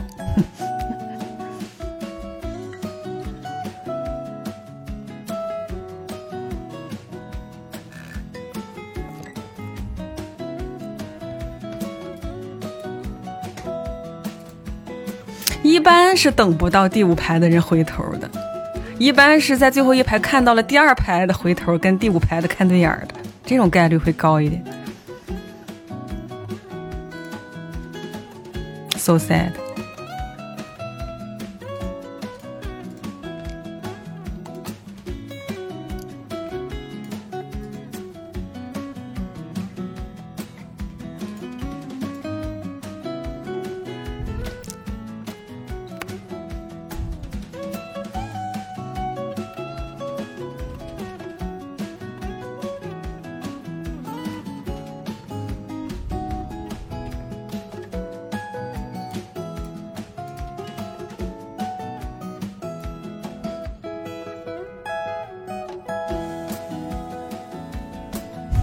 二排的和最后一排在一起。第二排的跟最后一排在一起的，一般应该是欧美款，欧美款，我这欧美番。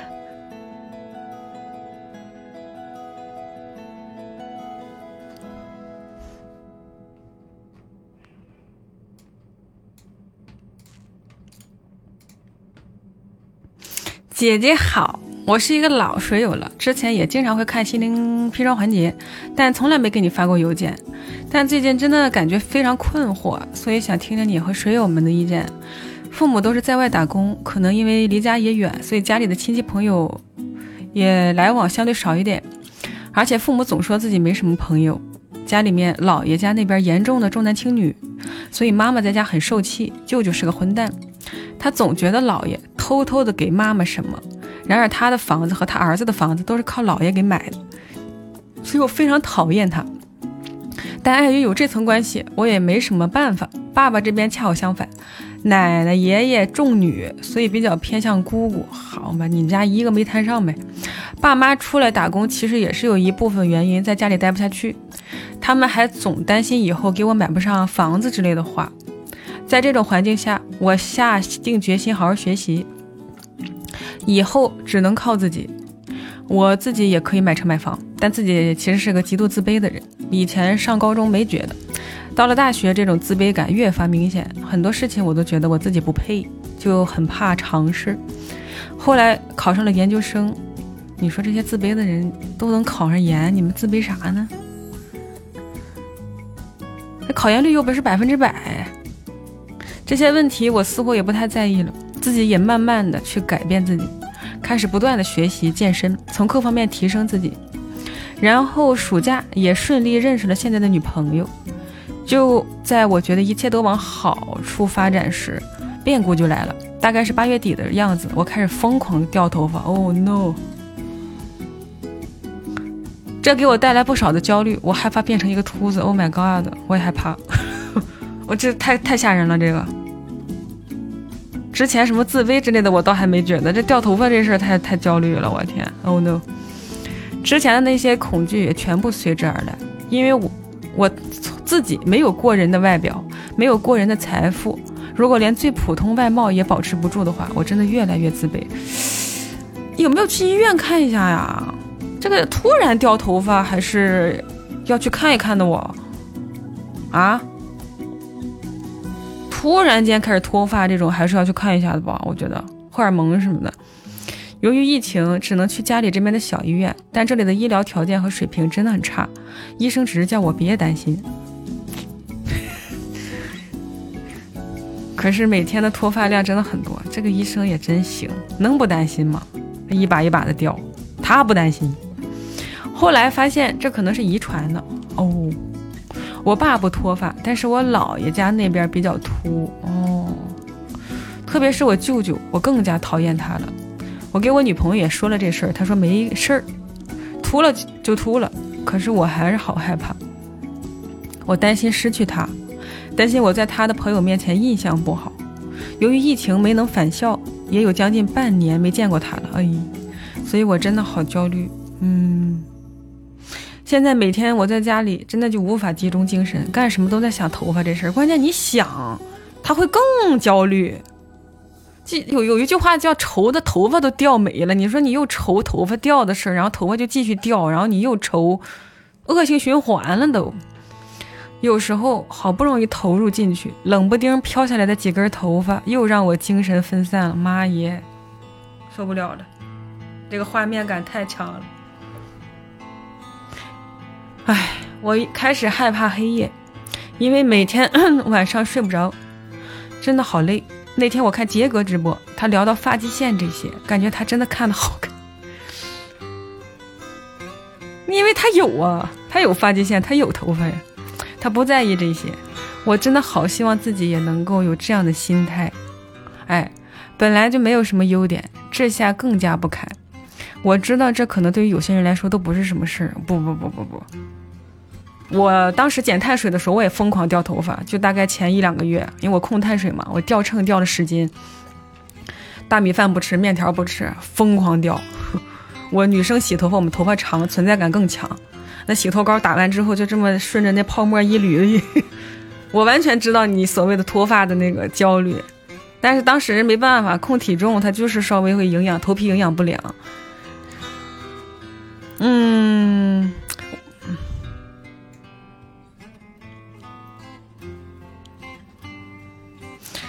其实咋说呢？我觉得男生重视自己头发是能理解的，就是一个男生哈，他不化妆嘛，他也不会去给自己打什么粉底，可能头发就是他唯一的造型。就如果这个时候他发型、头发在疯狂的掉头发，他绝对会焦虑的。这个我能理解，哪个男生不希望自己还有点发型、有点头发啥的？反正第一，我是觉得还是去，哎，允许的情况下去大医院看一看，挂个号，嗯。再一个就是实在说不行，像你说的遗传哈，就真的有一天会掉光，也有也有植植发的。嗯，我认识的人有植发的，植的还挺好的。第一有点小贵，第二有点遭罪。嗯，但是结果都是还不错，年轻好多，然后长得也很好。因为现在这一块科技上、技术上、医学上都是有很多经验了。你要是实在、实在、实在就是有点焦虑的话，你不如转移一下注意力，开始攒钱。嗯，如果这个事情避免不了的话，会脱发哈。那就我们就开始努力上学，努力工作攒钱，然后有一天去植发，这样子也能解决多多少少解决一些。嗯，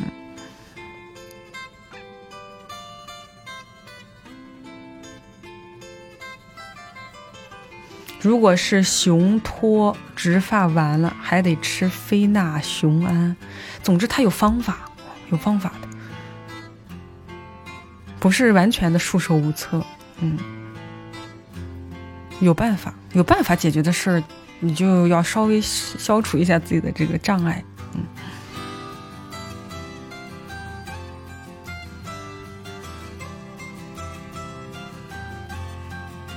姐姐的头发也有点稀疏了。首先，我从来都不是一个发量很多的人。其次，女生有发际线粉，还多多少少能解决一些，我们能捯饬。最后再不济，咱接着掉，我也去植发去。这话一样说给自己，就是他不，如果他掉的都没剩几根了，咱们能不能去植发？我觉得也可以，是吧？怕什么？怕什么？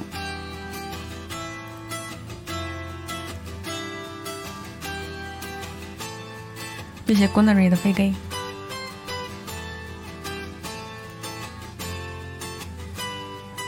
男生能用发际线粉很难，很难。你们头发不长啊，那个发际线粉它是就是要被遮住。你想，你一个光头，你涂发际线粉，它是个平面儿，你懂我意思吗？那个粉啊，它只能说就是隐隐约约的让你头皮露的没那么多。嗯，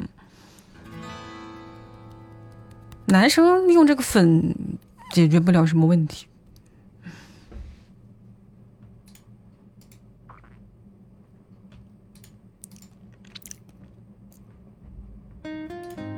至少不反光了，哎呀妈，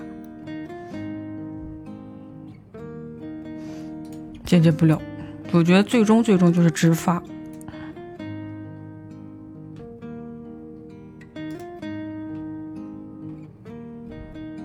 哎，你们说现在那些洗发水是不是有点消费陷阱啊？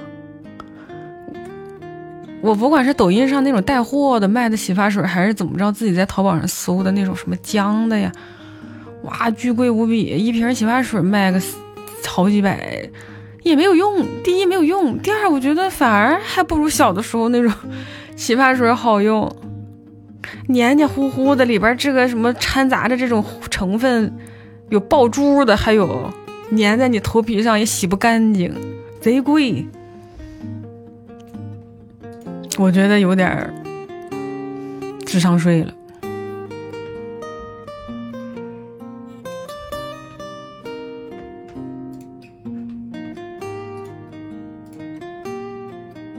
婴儿用品是最安全的，那就用婴儿洗发水呗。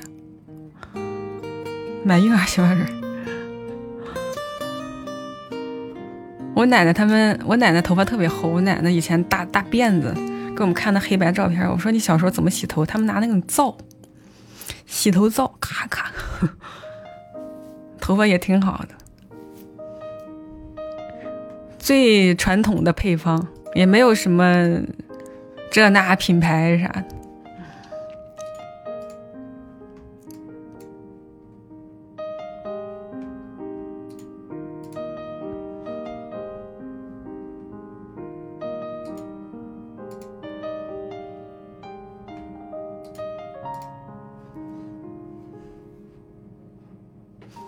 自从不用洗发水就不怎么掉了，不用洗发水不行，太油洗不掉，也不洗出来头发也不蓬松。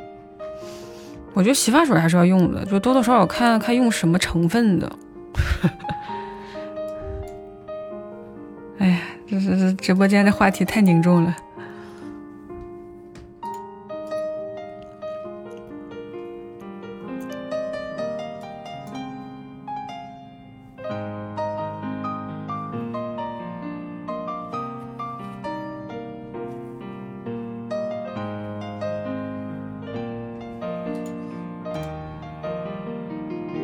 有没有植发的同学站出来现身说法一下呀？这个还是具有一定的科普意义的。就真正亲自植过发的人，存活率呀、价格呀，然后这个表现啊，是吧？现身给我们，这才正能量呢！给我们写封邮件。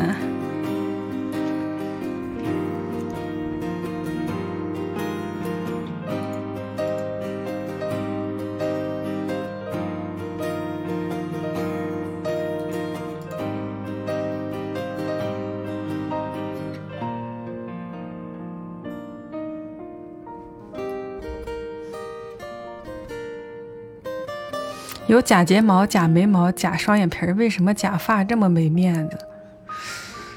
假发也不是不行吧，但是第一它不透气，我觉得，尤其男生那个光头戴的假发，轰这么一呼，夏天应该很热。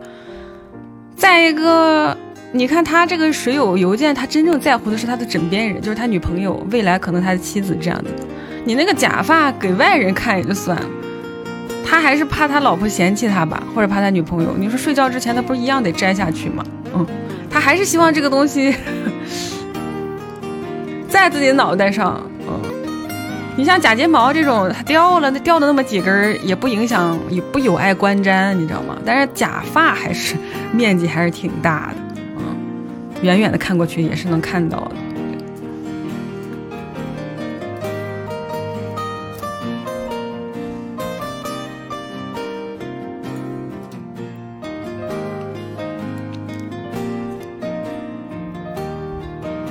别摘，戴一辈子，焊上五零二粘上。哎呀妈！假发行业面对的群体可不只是男生。之前范冰冰还代言过那个假发呢，各种款式的贼贵。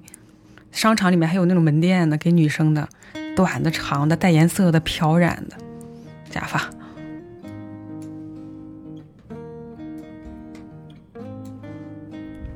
包括什么 coser 之类的，不都戴假发？但人都不是戴一天，都是偶尔。自己真头发还是要露出来，皮肤是要呼吸的。有的时候它就是毛囊问题，毛囊要不呼吸更不行。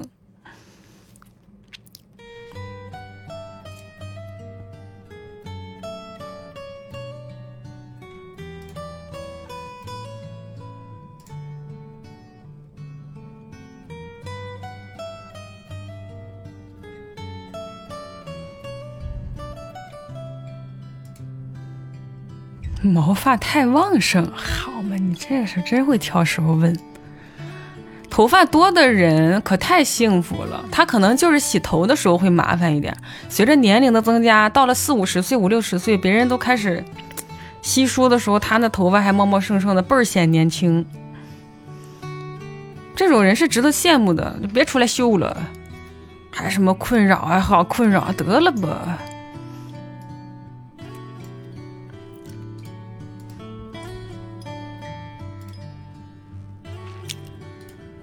太可恨了。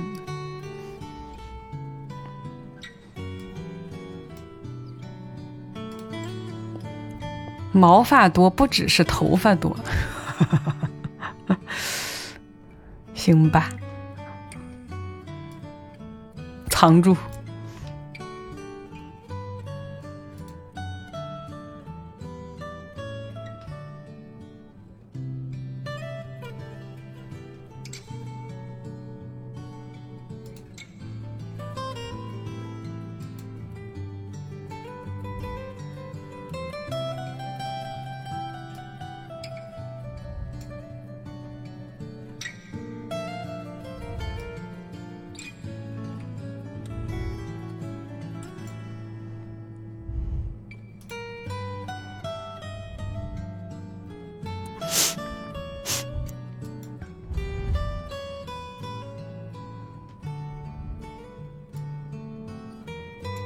但是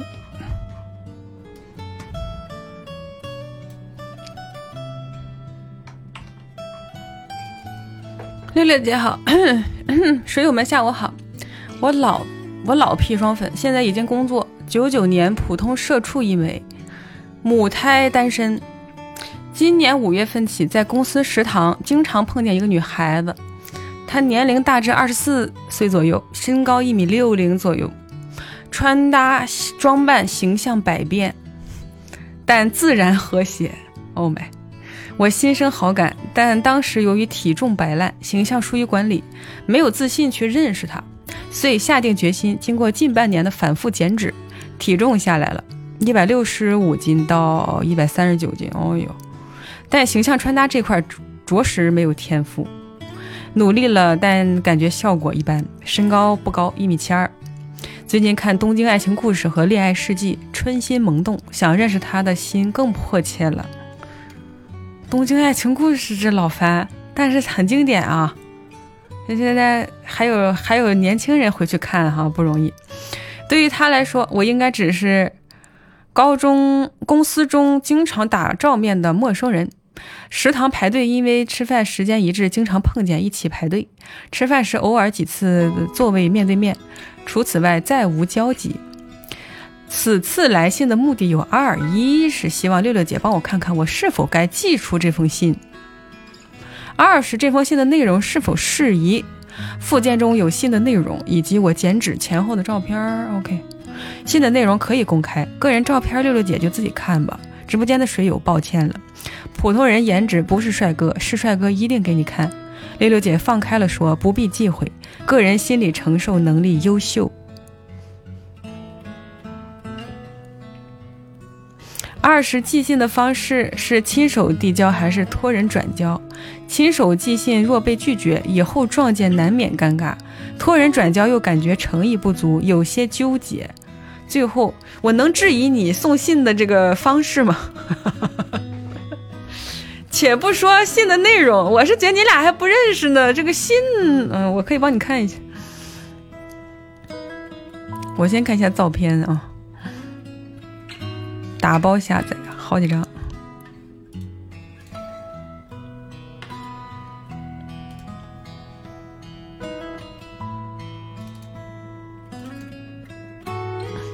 哦，以前也不胖，哎呦，现在挺瘦。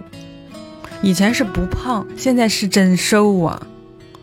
按理说一百三十九斤，一米七二，怎么显得这么瘦？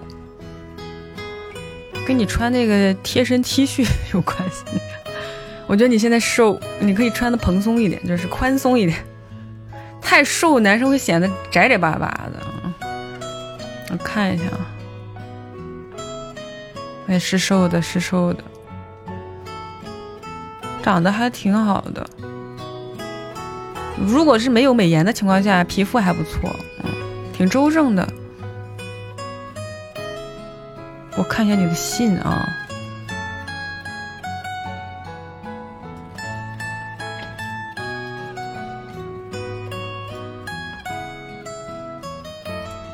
我发现很多男生的自拍照，包括邮件环节附件的那个自拍，都是在电梯的镜子里拿个手机，好多。在电梯的那个镜子拿一个手机拍自己，是你们有什么协议还是怎么回事啊？是是大家有什么不成文的？我看我这个东西下载到哪儿去了？一盘我的下载。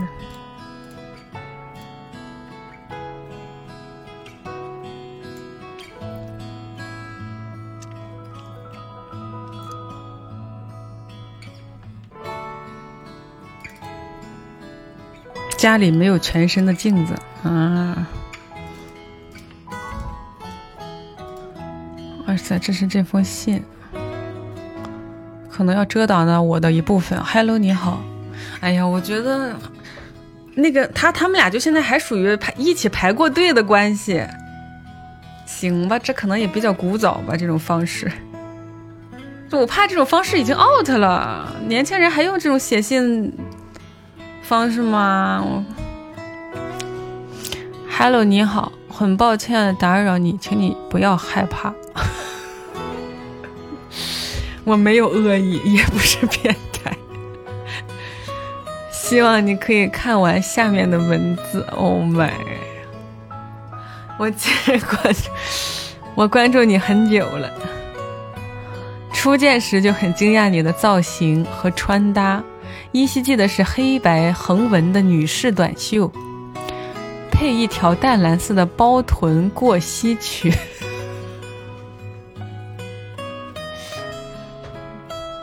你要问我，我就说有点变态那味儿啊，当然不是变态哈。搭配搭配自然淡雅，大大的眼镜又有一丝呆萌。中午的食堂虽然摩肩擦踵，呃，摩肩接踵，但人群中的你却格外出挑。我一眼就注意到了，后面慢慢发现你的造型和穿搭很多变，且风格跨度很大，但大都与本人莫名的和谐，时而像邻家刚出挑的小女孩，呆萌可爱；时而像大人一届的校园学姐，清冷疏离。十二像久处职场的女职员，干练简洁。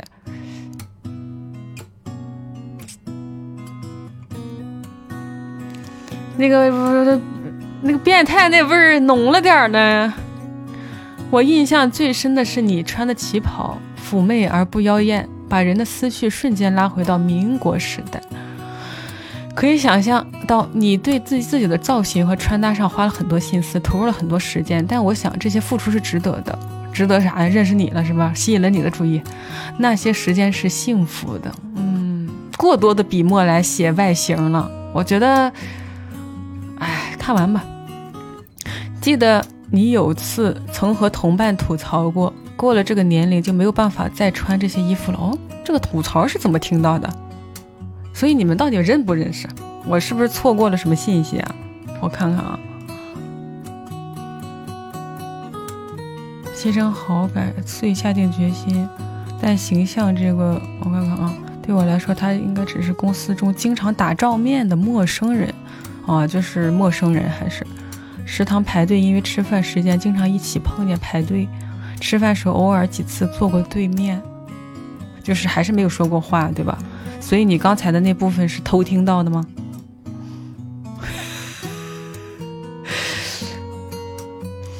嗯，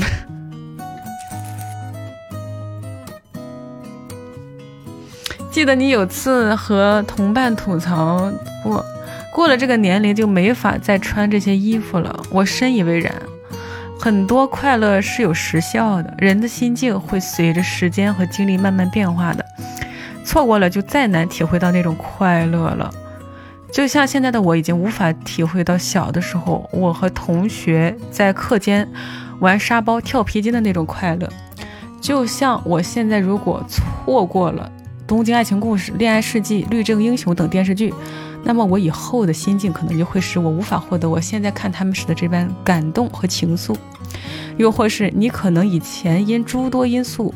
限制未能留下遗未能完成留下遗憾的事儿，现在有条件了，但完成后可能不是欣喜，而是物是人非，然后怅然若失。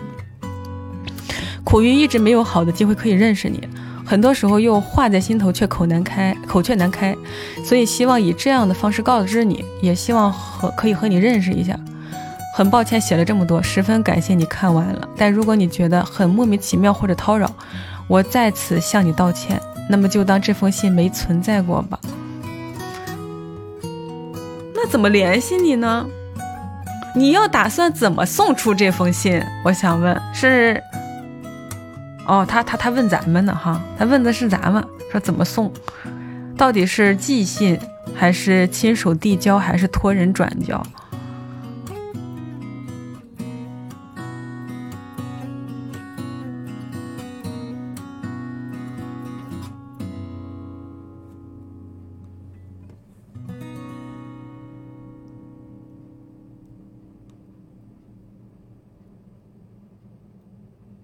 反正大家意见就是别送了。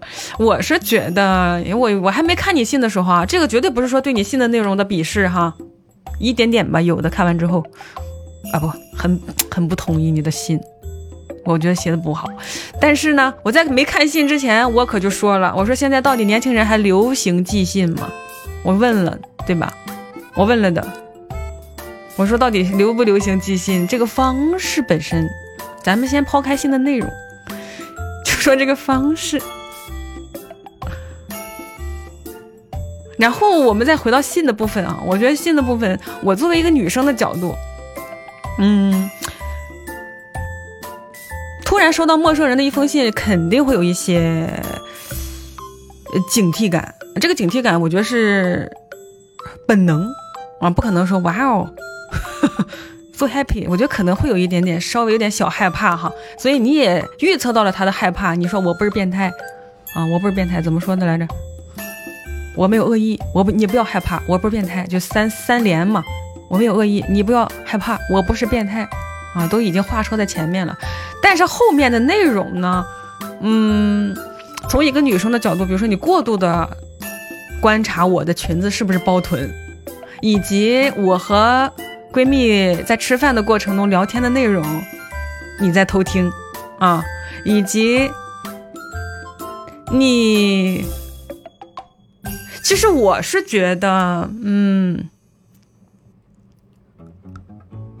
我觉得在第一封情书啊，它虽然是一个情书，但其实只是一个认识彼此、打开认识的一封信，不要太走心，因为。你是谁？Who are you? Do you know me? 你知道你认识我吗？你跟我聊那些什么物是人非、怅然若失、经历变化、人的心境，或者你的心思、你的你你穿衣服到底有没有回报？你的时间在穿搭上是不是值得？你到底以过程当中幸不幸福？对吧？这个东西我觉得不是咱们俩这个交情没有交情。能讨论的，嗯，说白了，女生穿衣服也不是只给你男的看的啊。可能我就是自我愉悦，或者是我今天就是想自信的打扮自己。至于你看到了，你觉得这一切很好，但是你过度的描述它，对于一个陌生人来讲，他不见得觉得这是一个恭维，他会觉得 会有点稍微有点冒犯，嗯，一点点啊，有的有的有的，然后。包括你就是刻意的提到人的观点啊，我我再确认一下啊，就是记得有次你曾和同伴吐槽这个不好，即使你非常关注他啊，这个人你暗恋好久了，然后你排队的时候也尽量跟他排很近，或者你吃饭找座位的时候也想靠近他，你的确是听到了一些有的没的的，你不要说出来。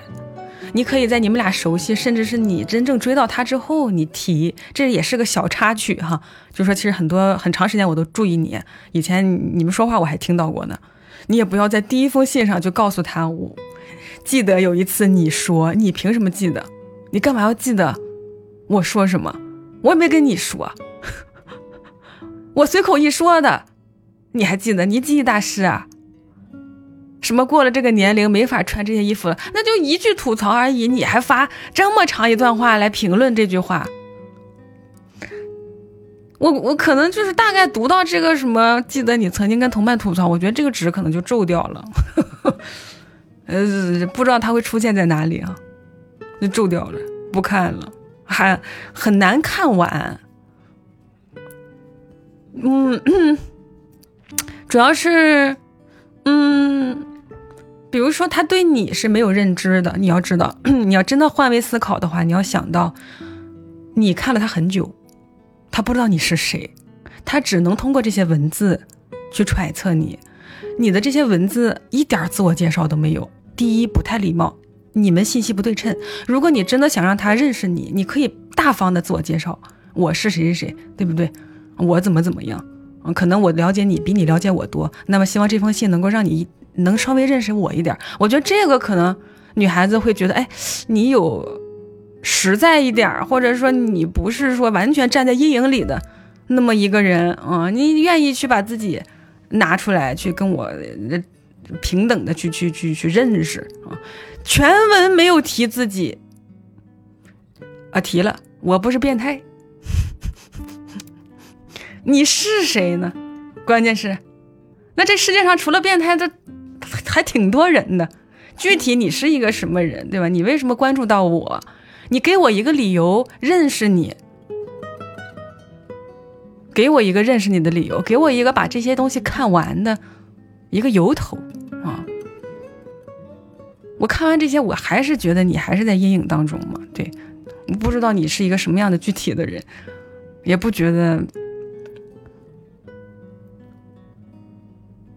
这种方式很真诚，可能在你看来其实挺真诚的。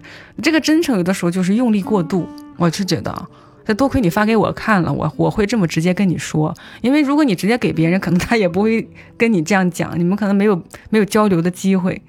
就是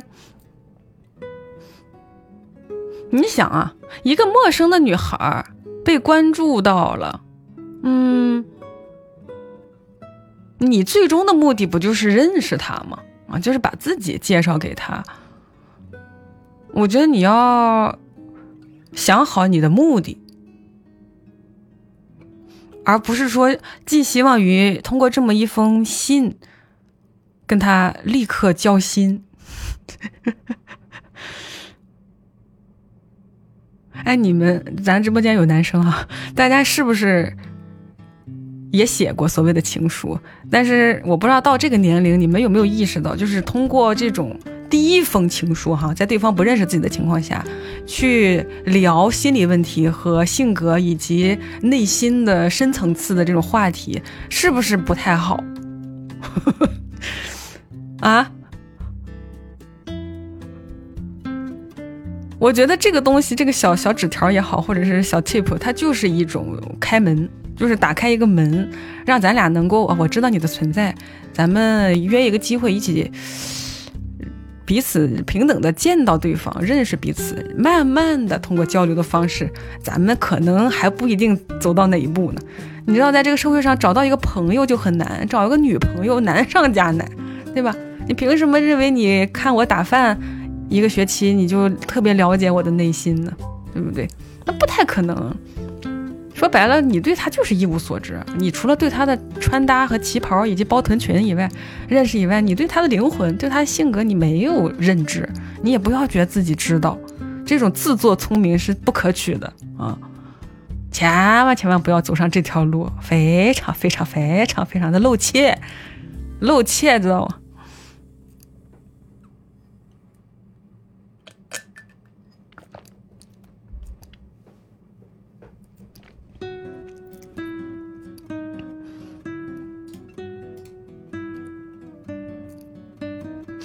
我觉得整体就是，如果你一定要把这个文章发出来让我看，我打分负的，没有什么可借鉴之处，对于直播间的水友也没有什么正面的这个借鉴意义。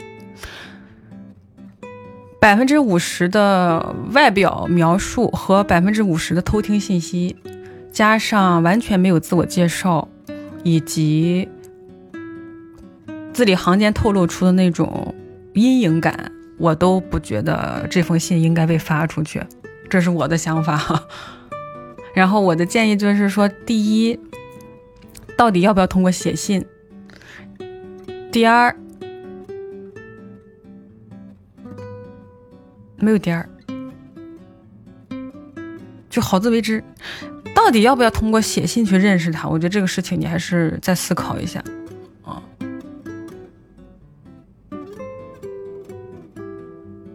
可是如果不写信的话，用其他方式呢？怎么去认识他呢？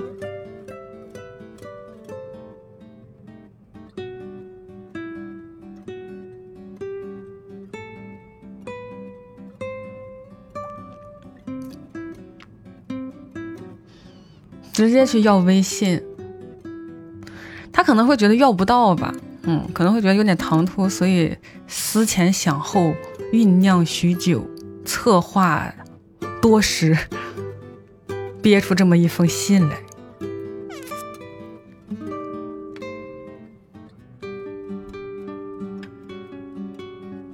但我觉得你也不要觉得怎么样，因为如果你正面过去要。没有要到，你这封信更要不到，所以也没什么损失。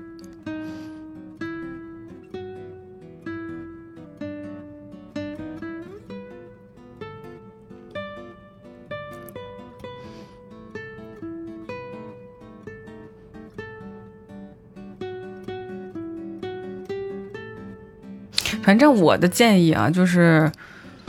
呃，就这种第一封求认识的这种信，还是第一真诚度要有，就是你要把自己放到台面上，做个自我介绍。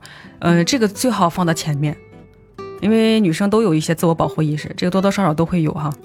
然后他看完这个之后，他会觉得 OK，呃，你愿意不透明的去站出来，把你自己介绍给我，然后后面的你可以夸他。夸他，哎，我觉得你打扮的很好看，一笔带过，不要过度的去描述他哪天穿了旗袍，哪天的裙子是包身的，一点点就好了。虽然你心里想的，你没有必要和盘托出啊。我知道你们心里面每天咕哝着很多东西，千万不要把他们都说出来。你自己都接受不了的东西，你说给别人听干嘛呢？谁有义务去接受你脑子里那些千头万绪呢？啊？有些东西你就憋住就得了，是不是啊？你就说啊，你打扮的很好啊，就是一开始第一印象给我留下了很深印象，那我觉得我很想跟你认识，就简简单单的啊，先把自己摆出来啊，我把自我介绍做好了，让别人认识到你，哎，你是一个值得认识的人，对吧？啊，你也有你的这个什么什么。然后后面就说想认识你啊，就在在这个在食堂里认识的，怎么能不能给加个联系方式？就大概就这样。你可不要再给我那边写什么你的性格让我怅怅然若失。我们对时间的流逝，你一定也是这样的人吧？那种这个是，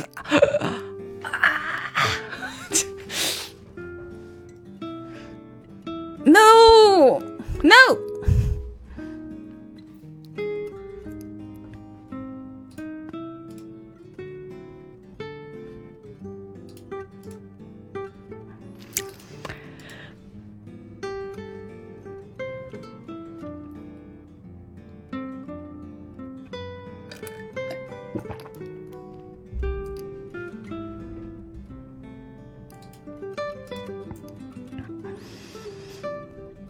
他就是看上了他的外貌，看上外貌不是什么不能张嘴说的事儿，对吧？多少人喜欢上自己的女朋友，也是那么一开始的那个第一印象嘛。所谓的这种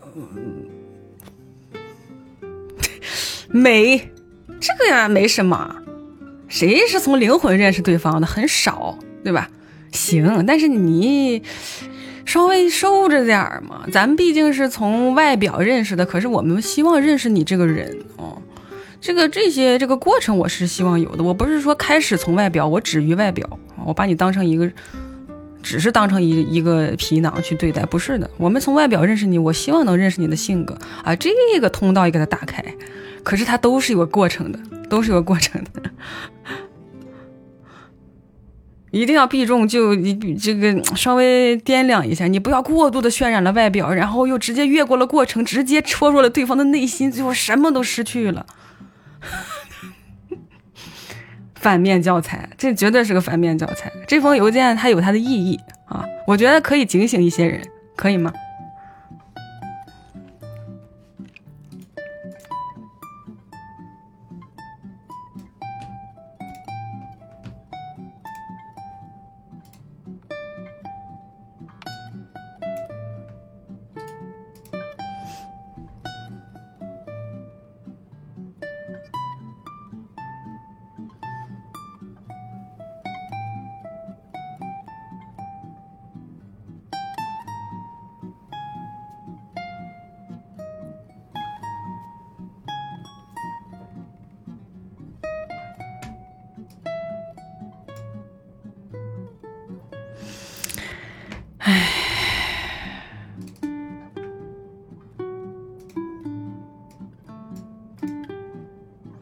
你说到底要不要写这种，呃，就是介绍信，第一次见面的介绍信哈，用三连来开头。一，我没有恶意。二，请不要害怕。三，我不是变态。不要哈，我也觉得这个。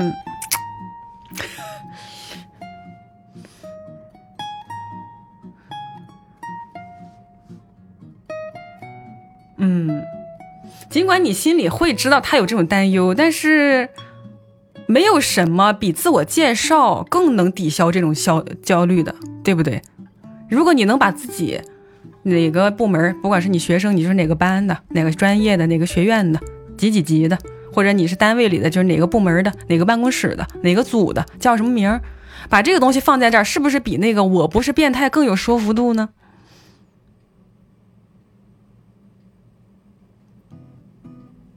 如果我不是变态，这句话可以解决很多问题，那为什么还要成立法庭呢？是不是？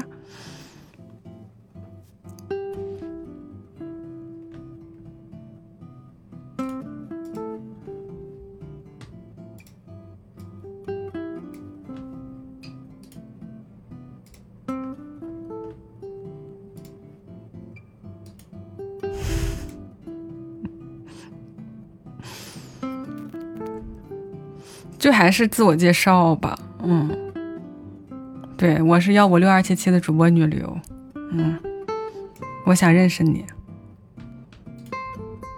我的微信是，如果你也想认识我，可以加我吗？期待你的回复，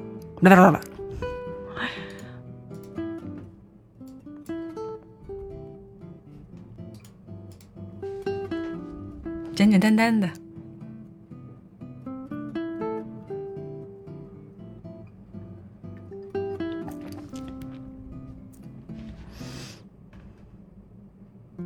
六六姐，我我是学心理学的，可以连麦给你做性格分析，可得了呗。谢谢你的好意啊！我我以后有心理问题，我找你，好吧？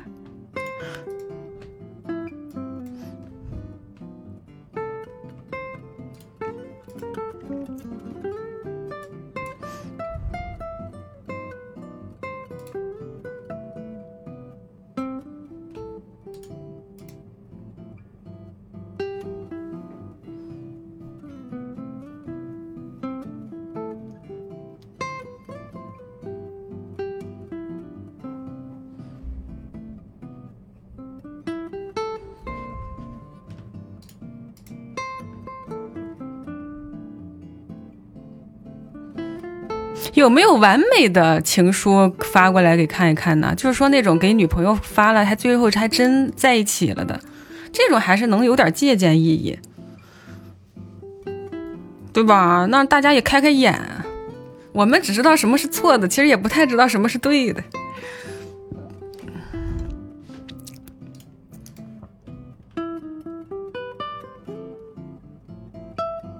但我觉得自我接受还是应该的。自我介绍还是应该的，他这个情书分不同阶段，作为这种完全不认识的时候的第一封信，自我介绍绝对是必要的，同意吗？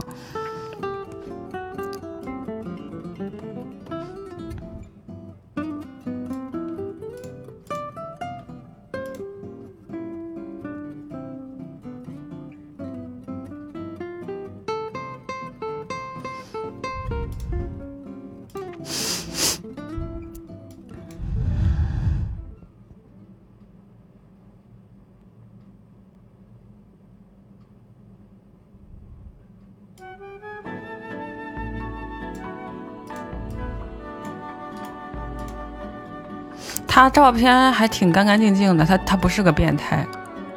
我从照片判断啊，那我也不是什么刑侦人员，这个也不能 不能听我的一面之词。但是看起来干干净净的啊，还挺挺正常的一个男孩。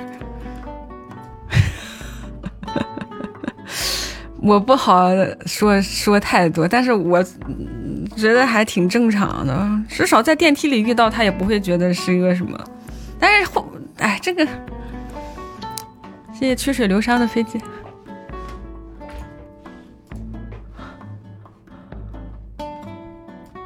你们不要默认人家是变态，他就是不太知道怎么去写这种东西。说白了，他就把内心的东西都写出来了。我们告诉他就是要收敛一些啊，然后女孩子希望听到的是什么？对。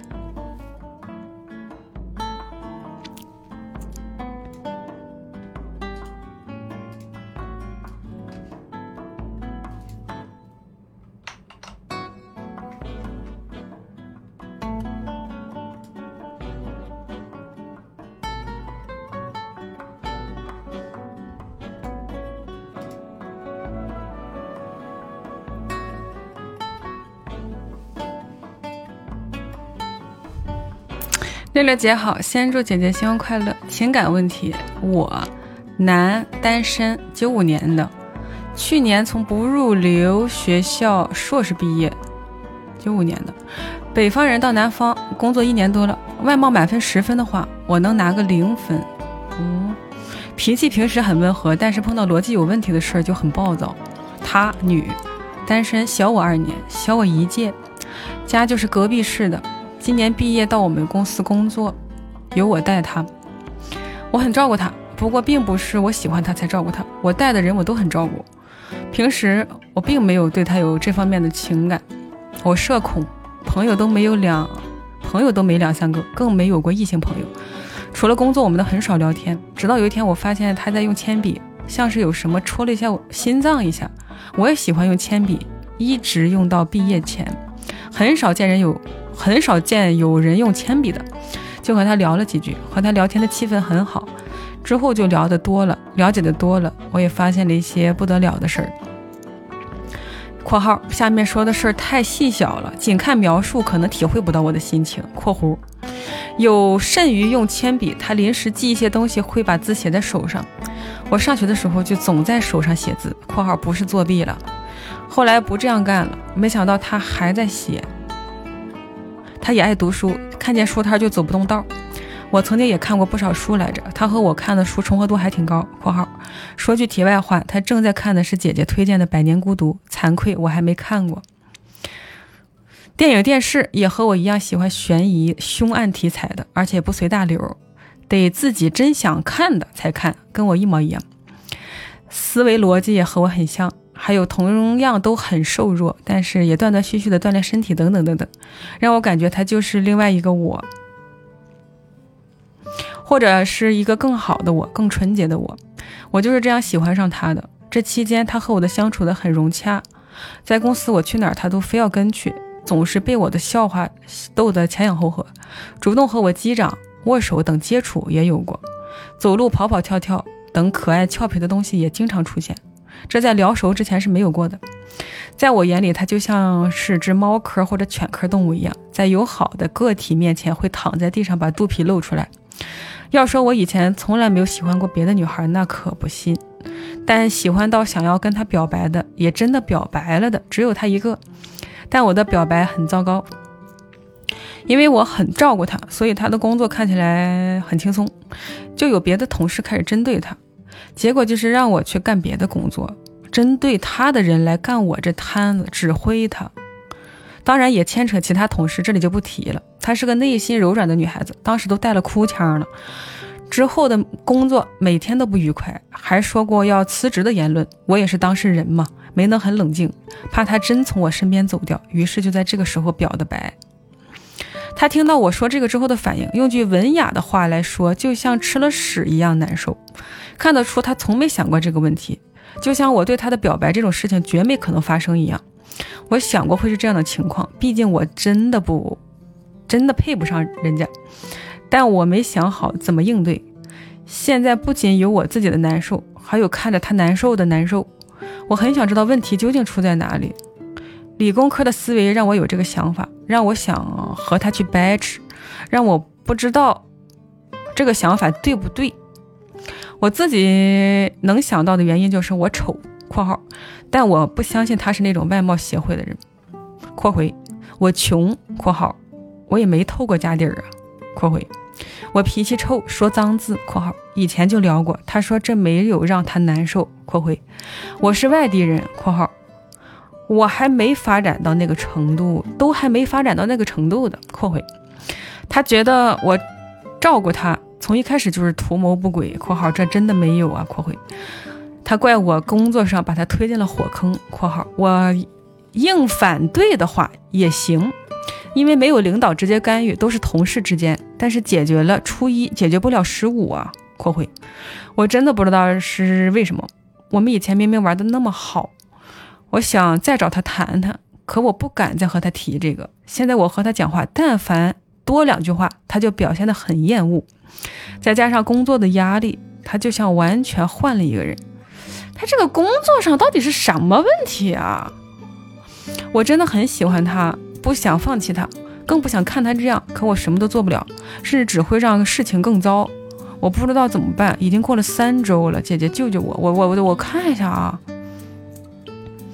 因为我很照顾他，所以他工作看起来很轻松，就有别的同事针对他。结果就是让我去干别的工作，针对他的人来干我这摊子，指挥他。她内心是个柔软的女孩子，当时就带了哭腔了。之后工作每天都不愉快，说要辞职。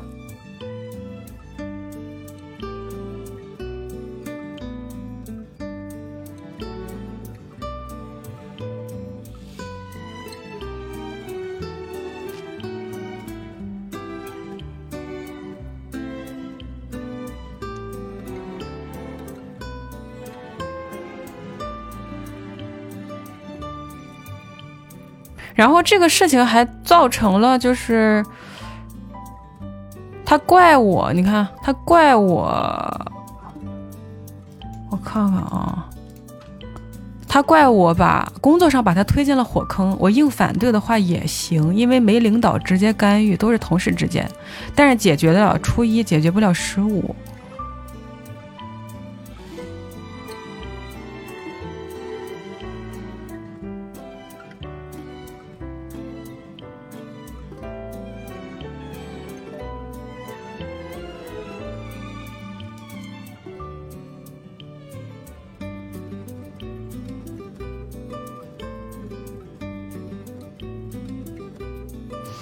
带括号的都是他的猜测，嗯，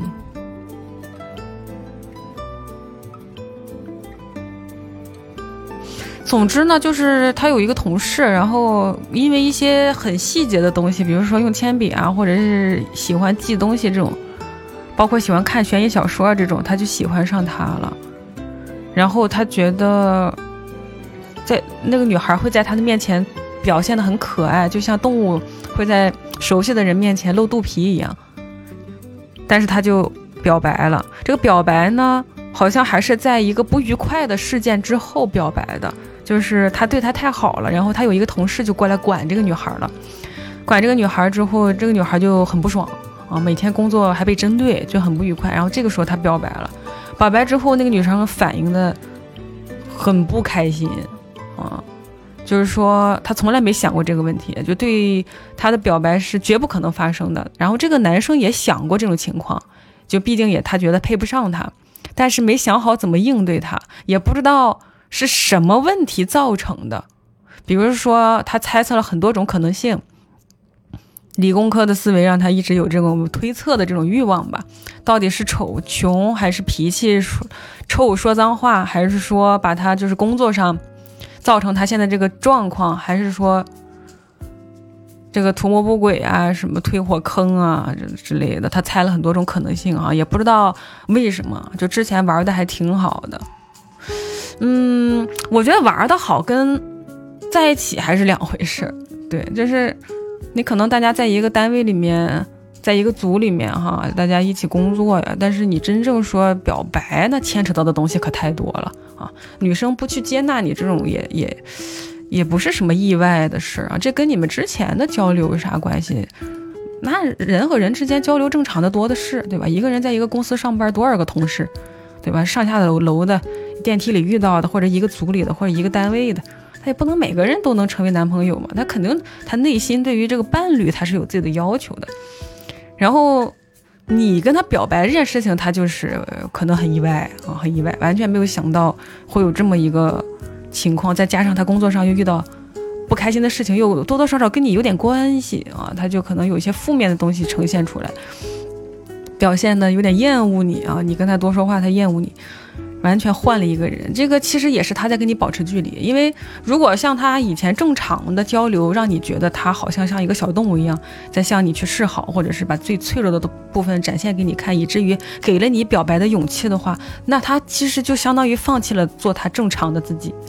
就是说，如果这个过程让你觉得你有希望，那干脆他就不讲话了啊。他可能也是一种自我保护，或者是说他想跟你拉开距离，让你知道你们俩之间到底是一个什么样的一个关系。然后这个男生呢，觉得我真的很喜欢他，不想放弃他。关键这个这个事情也不是说你放不放弃他就有结果的。我觉得目前来讲，嗯。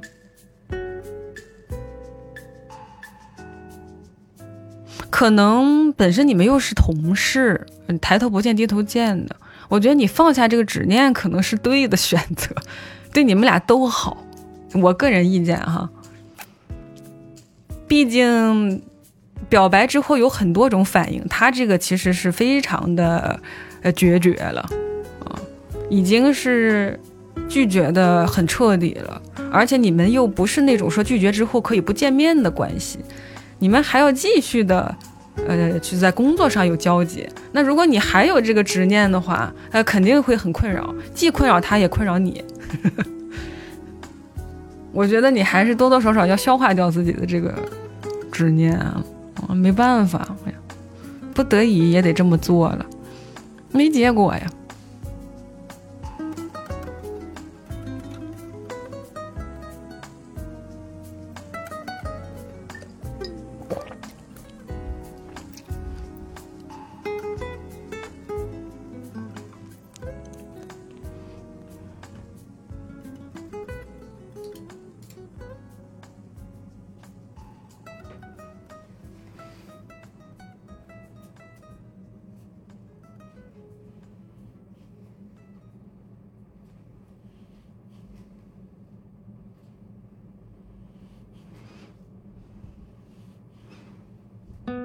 关系没到位的表白基本都盖住，他没提表白的细节，但是对方的反馈让他大大做文章，就肯定还是非常坚决的。我觉得这个你一定要 get 到女生坚决的 say no 的时候的那个态度，否则就是纠缠。就是当一个人你已经明确的表白了，他也明确的厌恶了这种对于两性关系的这种更进一步的追求，你就要 get 到啊。千万不要说，哎呀，什么原因呢？我得改呀。这个具体的原因你就别猜了。首先，没有人会给你正确答案。第二，他也没有必要去分析自己为什么不喜欢你。这个过程可能就在人家系统里面都是略过的啊。喜欢一个人和不喜欢一个人，有的时候都不需要具体的理由，它就是一种很。感觉上的事情啊，他也不可能去说，哎，我分析分析我自己吧，对吧？我给你一个理由，一二三四五六七，这个过程你也别想，就你也不用搁那自我分析了，就是一没有缘分，二就互相不来电啊，各种各样的原因造成就没有办法在一起。我觉得可能接下来你就是自我排解一下，把这个，当然这很难啊，对你对他执念那么深重，但是我觉得第一你要接受。接受，然后不要再更进一步的去去去去打扰人家。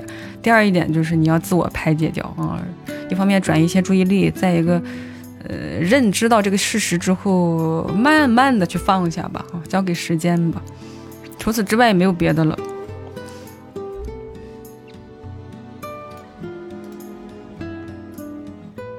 谢谢白色蜜蜂的飞机。嗯。但是你也不要太过于自卑哈，就是觉得这个事情怎么怎么样了，你也不要去猜，说自己哪方面都不好。你你第一你猜不准啊，你肯定是一个人没有说零分的人啊，也没有十分的人，但我们都是有一些小数点在身上的。嗯，我觉得有的时候你你你，呃，不要瞎想瞎想的过程没有什么好处。有的人思考能思考出个柏拉图，思考出个理想国来。你瞎想，一方面可能做了很多不应该做的事情，再一个又把自己的这个心理内耗的很严重。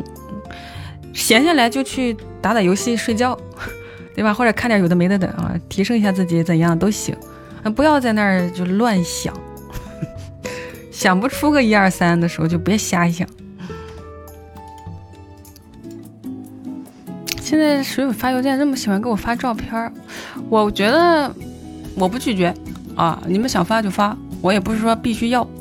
你们发了不想让观众看，让我自己看也可以发过来，我也可以帮你们做好保密，都行，好吗？大伙儿也想看，你当大伙儿的时候你想看，你发的时候你说别让大伙儿看呢，你就不不想大伙儿想不想看的事儿了，这都是电梯版效应。没上电梯的时候，希望电梯门抓紧开；上了电梯，电梯门抓紧关。我现在不给你们看，就是保了保护有一天你不是那个大伙的时候的你，知道吗？这是说什么邮件呢？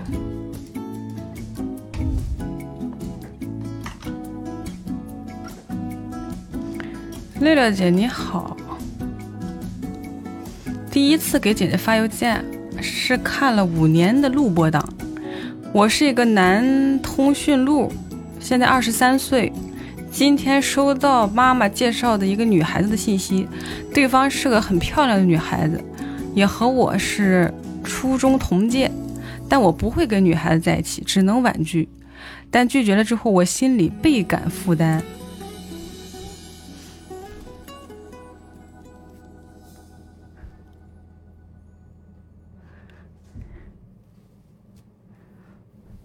曾经觉得年轻可以抛之脑后的婚恋问题，现在也逐渐到我面前。我年龄也差不多到了谈恋爱的时候，但我不可能会跟女孩子在一起。我也不知道怎么跟家里交代。这样的类似的邮件我们回答过啊。如果你是一个录播党，你可能绝对大概一定听到过不止一次。我就不重复了，好吧？你的话术都基本相似，咱们去找找，或者有好心人剪辑出来，是吧？从此就是警钟长鸣，谢谢迂回于此的飞机。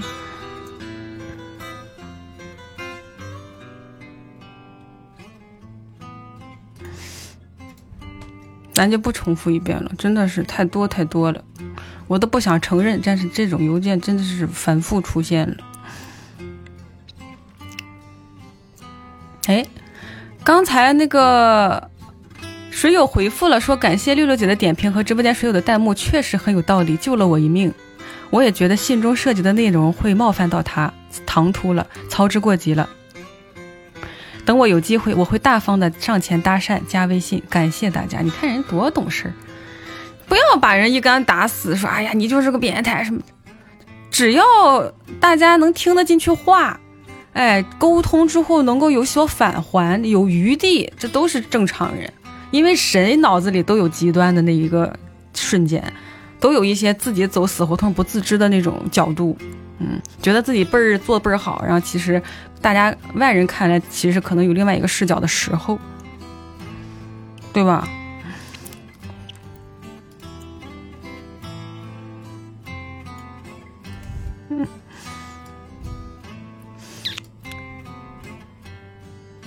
会注意人家裙子包不包臀？你不注意人家裙子包不包臀？得了吧，装什么？跟我面前？哎呀，裙子包不包臀？我去！你得了呗，你真搁你面前走过，你没看？切！我真是跟我这开始，我认识你好吧？我一眼都不看，立刻把头扭走。好，行。现在把你斗鱼关注的主播的列表大声的宣读出来。如果只有主机区的，就当我没说。但凡有别的主播，你看你的话成不成立？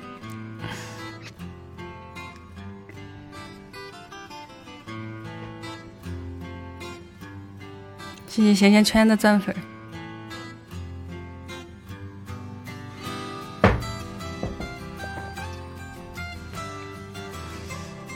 没什么，嗨。三年前给女朋友表白的情书，听说你想要一个模范情书，我这个也不模范，但是我自己很珍惜，分享给水友。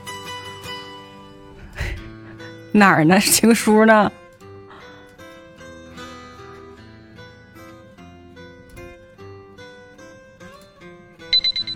哇塞，还是挺大。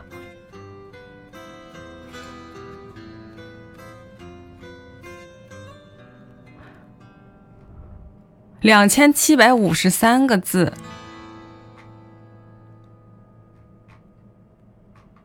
你这个情书是跟他那个性质不太一样的。啊，那个是 小丸子，谢谢你的钻粉，那个是人家不认识。啊，你这个我看我我简单的略过一下，就是已经到那一步的表白嘛，不是一个阶段的东西。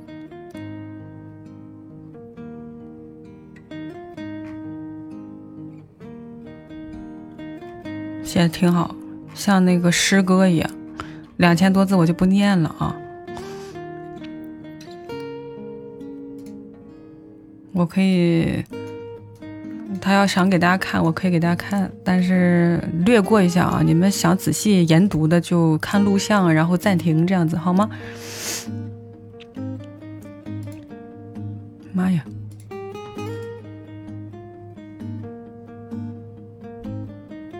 肯定是写挺好，所以才急切的发过来让咱们要读一读啊。好，好吧。想想仔细学习的，就自己有自己的方式，好吗？我大概看了一下，写是挺好。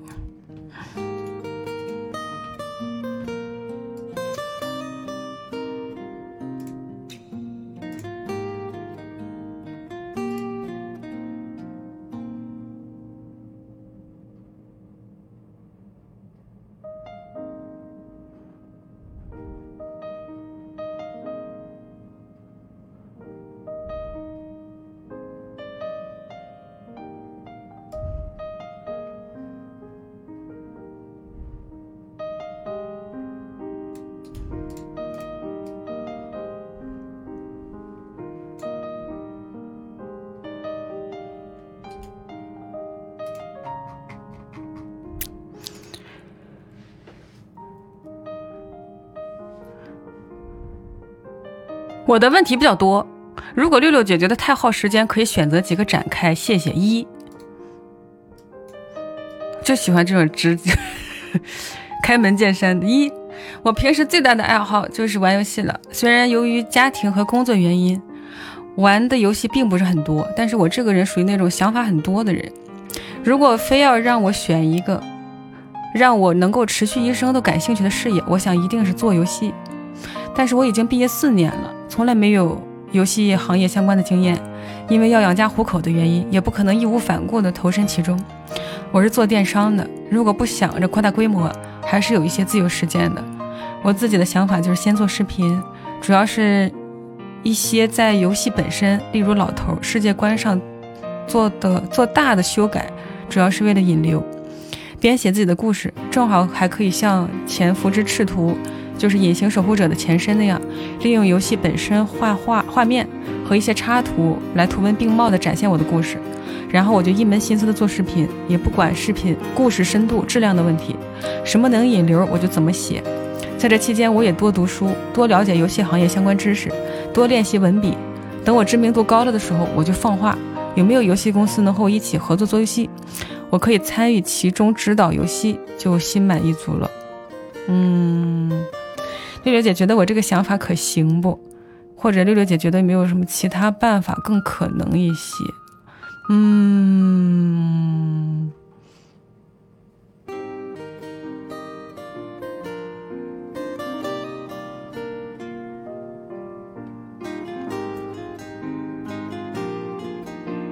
就是他是希望把通过做视频把自己做火。火了之后可能有公司联系你一起做游戏。嗯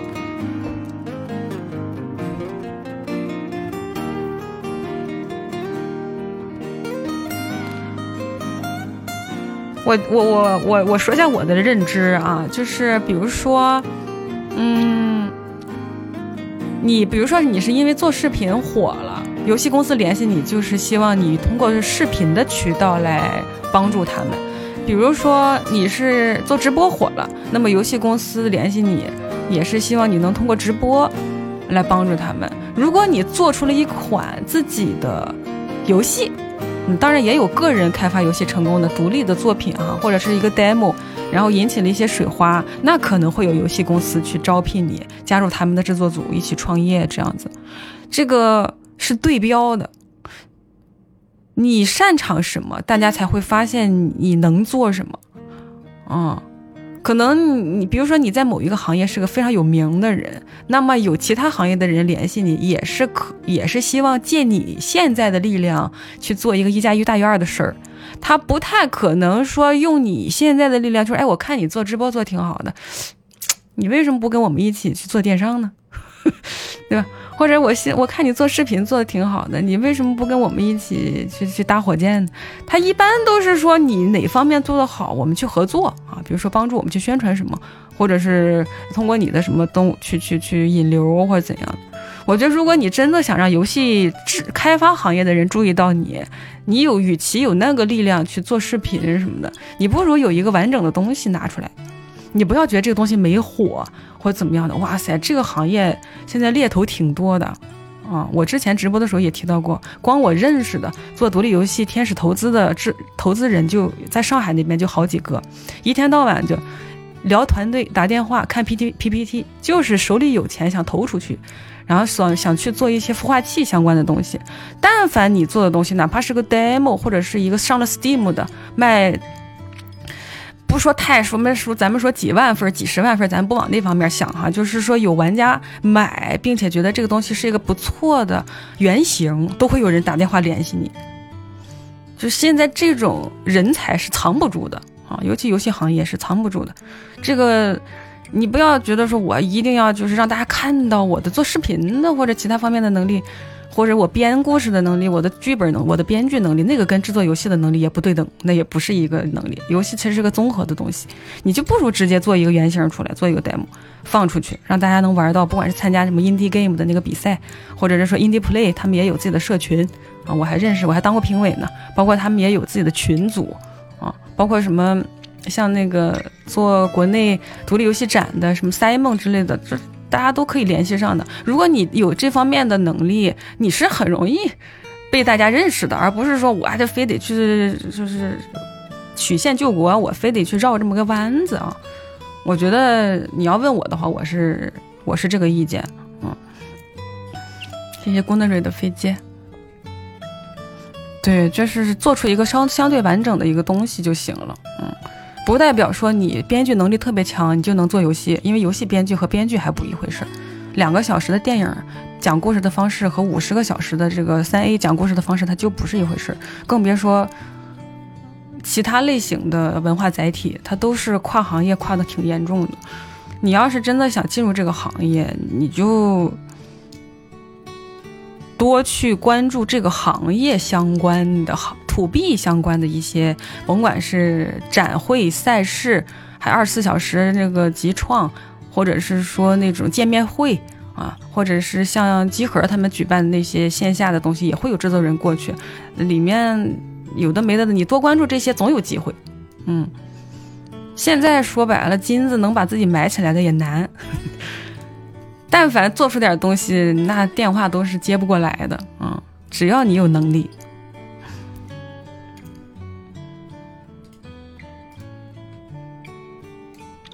二，我个人喜欢，我小啊，是十三。二，我小时候在打包快递的时候，发现一个很神奇的事情。事情是当时是这样的：我和另一个人在干活，他加工产品，加工好了，我给他打包快递，我速度比他快，所以我一般让他先干一会儿。然后我来打包，但是我把存货打包完了还是歇不了，因为他那边还在源源不断的加工好产品给我打包。我就在想，我什么时候超过他？答案就是，当我把最后一件存量打包好，他还没加工好的时候，我就超过他了。当时我就顿悟了，时间或者空间是不可以无限分割的。就相当于一尺之锤，日取其半，万事不竭那样。我对这个了解不多，不知道女流姐怎么解释这个悖论。哇哦，嗯，你这个就相当于最早的那个，嗯，微积分的那个概念嘛，就是无限的取物体的二分之一是没有到零的时候，嗯，这是个数学概念，其实是一个非常简单的数学概念，嗯，基本上。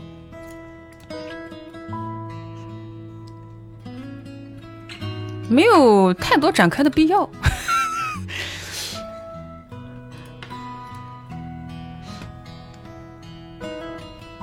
我先看一下你后面的问题啊，咱们就刚才你说了找自己感兴趣的展开，我觉得第一个问题我跟你聊了已经不少了。嗯，三，我这个人和人理论一些事情，我说话的时候已经很保守了。我在表达自己观点的时候，经常加一些可能、我猜测、我感觉、大概、很可能、个人感觉之类的词，但是别人觉得还是觉得我在和他们抬杠。我家人也总说让我改掉这个习惯，说这个行为会让我很吃亏，会得罪人之类的。当然我是不会改的。我觉得人活在这个世上，有些事情我可以迫于生活为其妥协，但是这件事我只想做我自己，不愿妥协。并且我认为为之付出一切代价都值得，我不在乎。想问问女流姐，你觉得我该怎样表达才能让人别人更好的接受我的观点，或者说让别人不感觉我在抬杠？嗯，抬网上抬杠的人挺多的，现在都是全民上网的时代，包括有抖音、快手之后，你评论区里面随便吵架，真是简直太 easy 了。你发现他们吵架的点就是大家说的不是一件事儿嘛，然后最终得到的结论就是你在杠我，我在杠你，说白了还是我觉得抽丝剥茧就是价值观不同，就他觉得重要的事情在你这儿不值一提，然后你觉得重要的事情他不值一提。当你认为两个人观念上出现了根本的差异的时候，就停止讨论这件事情，就是停止抬杠。嗯嗯。让别人感觉不到你在抬杠，这是一个双向需要努力的事情。就是第一，你要做到不抬杠；第二，你不找别人，这 这两件事都要做到，才会取消你的这个担忧吧。嗯，可能就是比如说，在某一件认认认认知的问题上有自己强烈观点的人，他是不接受别人的交流的。嗯，我觉得抬杠最本质的问题就是没有沟通。你在说话，我也在说话，但其实我们没有沟通，就是各自在表达观点而已，没有任何的交流，也没有任何的认知的交换，这基本上就会造成抬杠了。嗯，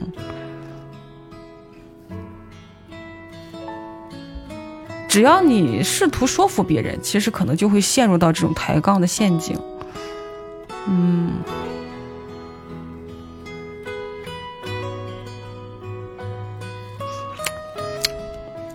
大概是这样哈。四，我超喜欢魂系列的作品，认为收集这一要素是每个人无法抗拒的本能。魂系列的各种特色武器，宝可梦中的千奇百怪的宝可梦，绝世求生里面的养成，龙族里的炎灵，斗皮斗皮苍穹，斗破苍穹里的异火，斗罗大陆里的武魂。比如一些非典型的例子，手游中的集卡，现实中的人喜欢收藏。名卡、手腕、球鞋，个人看来，收集要素必须满足的一个条件是精致，外形上的精致，以及赋予内在的意义和故事的精致。有的人喜欢收集鞋子，却很少有人喜欢收集裤子，因为鞋子是一个精致的物本，不像裤子软塌塌的，甚至不能摆起来。所以我做游戏一定会在游戏中加入各种收集元素，当然我会将这一元素精心处理，赋予它外形上和故事上的丰满和精致。我想问六六姐，人为什么对收集东西有这么大的兴趣呢？在人类进化的途中，有什么因素导致了这样的习惯？哇哦，好大的课题啊！但是我还真聊过这个 相关的话题，因为我看过以色列那个作者写的那本书嘛，就关于几智人的发展什么的。其实收集这个东西，你看那个书的第一章就已经回答了这个问题。我们最早期是采集型动物。我们不是生产型动物，我们也不是种植型，我们都是采集型的。什么叫采集型？就是别人吃剩的东西，或者是说树上掉下来的果子，或者是恰好熟成的小麦，或者是恰好熟成的水果，就是大家采集起来。所以那个时候人的部落很小嘛，啊，这个采集可能造成了大家，因为希望能够食物丰富是人的本能，然后你就会各种各样的类型都享有，是不是在基因上就奠定了一些收集的这个根源哈？我不知道，随便乱说。既然你问我，我就乱讲哈。顺便提一句，《神秘海海域寺》里的收集藏品的要素真的有意义吗？啥也不是，也不喜欢这种西方的故事。你看，就是你的问题就在于有的东西存在，但你不感兴趣，你会质疑它存在的意义。这就是大家为什么会说，包括你的妈妈也会说你抬杠。就是其实这个世界非常丰富，就像你我一样，我们都存在这个世界上。很多东西不是人人都喜欢我，也不是人人都喜欢你，但是不影响我们存在。嗯，比如说魂系列的游戏，也有人不喜欢，或者是说神秘海域，你看你不喜欢，但是我们不会挑战它存在的意义，而是说不喜欢的东西我就少碰，对吧？这个这个游戏我是不不喜欢玩，我不至于说让游戏消失。电影我不喜欢看，我不至于说抹杀电影，或者是说有些东西有的没了的我不感兴趣，不代表它没有存在的意义，只是说我们不花时间在上面。嗯，这个这个执念你要放一下，不然你会很难受。很多的时候，人生说白了，真正能跟你产生交集的事物都非常有限，不代表你要花精力去挑战那些没有交集的东西，嗯，那就太内耗了。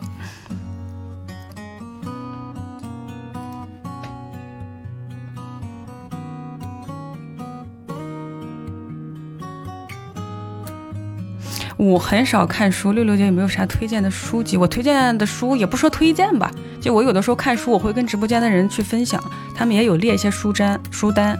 你要是多少关注的话，你都会看到啊，什么鱼吧里啊，这个频道里啊，群里面都可以，就有人可以跟你分享这些。嗯，如果你写一些游戏制作人的心得体会的话，那你能看的书还挺多的，包括像。二饼啊，机核呀，VG 啊，他们自己的那个杂志啊，啊，网络上的这些音频啊，都会去分享一些制作人的访谈，还有他们的采访稿。其实你要是有想想去获得这些东西，渠道还是蛮多的。什么小说有一个完整的架空的世界观太多了，架空世界观的小说非常多啊，就是沙丘，对吧？基地、三体。这种科幻的多多少少都有一些未来的架空感的，或者玄幻的，玄幻就更架空了，就是还挺多的这种书。嗯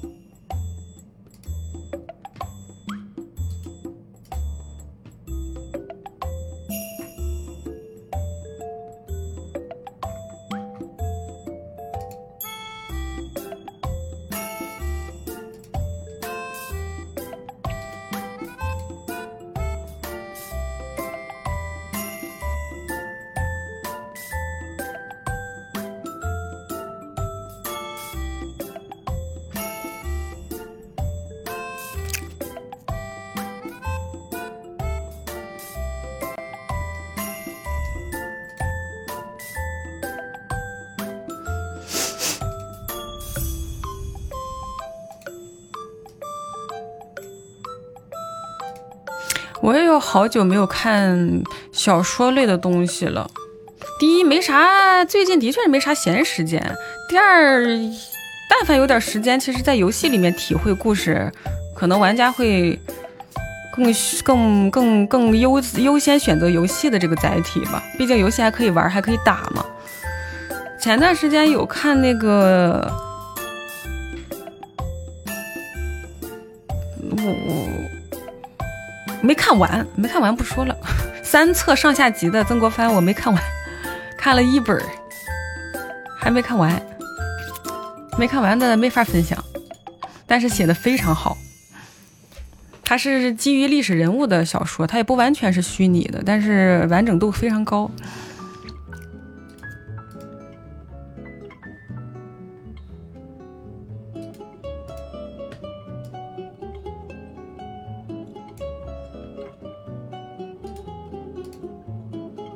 我上大学时候有一同学，那时候男生宿舍里面什么玩 DOTA 那种有沉迷的，被那个呃辅导员叫着聊天的啊，打 DOTA 的那种。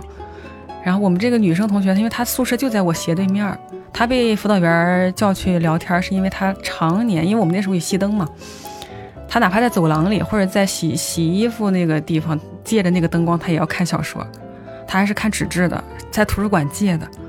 然后那个时候还没流行什么电子小说、网文之类的，也没有那个条件。大一、大二的时候就是疯狂看，大三、大四也在疯狂看。后来毕业了，我们没有去，就是共方共同的方向，之后也没怎么联系。我前段时间在那个，就是大家汇总 Excel 的时候，就是在回头调研每个人在的公司啊、岗位啊什么的。我看到我还专门专门留意了他一下，的确是在做这个文本相关的工作。你看，就是真的是。也没有当建筑师，就因为我们那时候都知道他喜欢看小说，就大家都知道，都都有的时候替他头疼，因为他常年被老师约谈，辅导员老找他。果然现在在做文本相关的工作啊，文本类的工作，也是在追求自己的兴趣吧。文案文本，最终还是跟文字打交道了，嗯。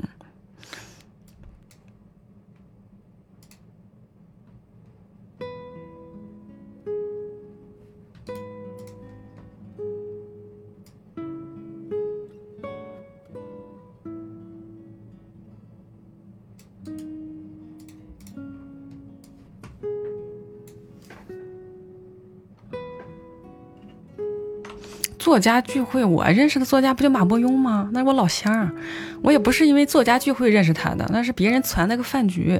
后来恰好饭局上有很多写的、写书的，啊，写玄幻的，或者还有写盗墓的，你们可能多少都知道。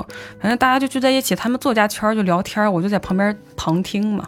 啊，就是也不都是作家出身，很多人可能都是其他行业还在兼职，然后在网上写小说这样子，但是生活都非常规律，这是我对他们的印象。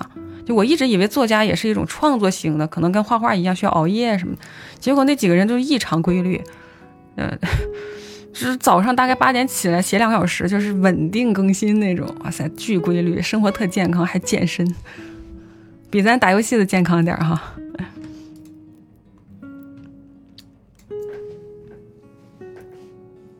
你好，我是男生，现在二十五岁，我本科是西南科技大学。专业是信息管理与信息系统，学双学位，专业是经济学。自从本科毕业，我一直在辅导机构当高中数学老师。哇塞！我本来的考研目标是西南财经大学金融科技专业，但是最近我感觉我类似狂躁症、双向情感障碍又发了。前两天萌生一个念头，那就是继续学习我前段时间花了将近一万元买的 Java 的网课。学好以后，我就在泸州找 Java 的工作。本来我是今年六月买的 Java 的网课，但是当时因为轻躁狂发作而做的一个失误的决决策。后来才想着，我的主要矛盾是考研，当老师是副业和次要矛盾。然后我就停了 Java 的网课，停了好几个月，一直到现在。但是我这几天感觉到自己狂轻狂躁和类似双向情感障碍又来了。我这几天就觉得我应该好好学 Java，然后在泸州找 Java 的工作，然后考研。我的考研目标是中国人民大学，专业随意，暂定农业管理。但是我今年都定了西南财经大学金融科技这个专业呀！我的天，还有一个月就考试了，我总是这样胡思乱想，你是挺混乱的。我就感觉我是不是脑子有…… 嗯。我在你的字里行间，就这几个字儿，我都感觉到你的混乱了。嗯，总之求你点醒我，把我骂醒。嗯，这也不是说非得骂吧。我到底该做什么？学习 Java 网课还是考研？考研是西南财经大学金融科技专业，还是中国人民大学农业管理专业？我觉得我这个人就是脑子有病。我先，我想先学习 Java，然后考研，考中国人民大学农业管理专业。然后终身学习是我的信条。考人大的目的在于证明自己我读我不读博。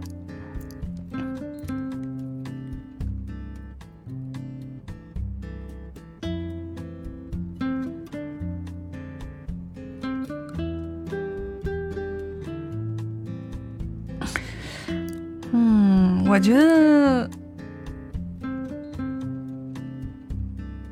对我觉得你首要重要的就是你你自己说的这个所谓狂躁症、双向情感障碍的这个心理问题，先要解决一下。嗯。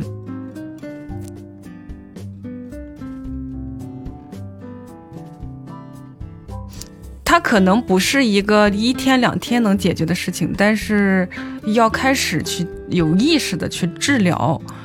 嗯，至于你到底想考西南财经还是中国人大，还是说呃继续学 Java，这这几条路都是完全看你自主。可是你自己一定要清醒的去做这个决定。不是说不能考西南财大，或者是说考不能考中国人大哈，这考上先，对吧？但是这个考上的过程需要比较条理的和理智的学习过程，以及读研，最终才研究生岗位毕业。因为你报的都是挺好的大学，这个研究生最终是要形成研究生论文的啊，论文是极其要求逻辑和 理性的。这个过程不是说你考上了就结束了，你要毕业才行，嗯。整个一系列系统需要要求的情绪稳定和心理健康，是你更亟待解决的问题。我觉得，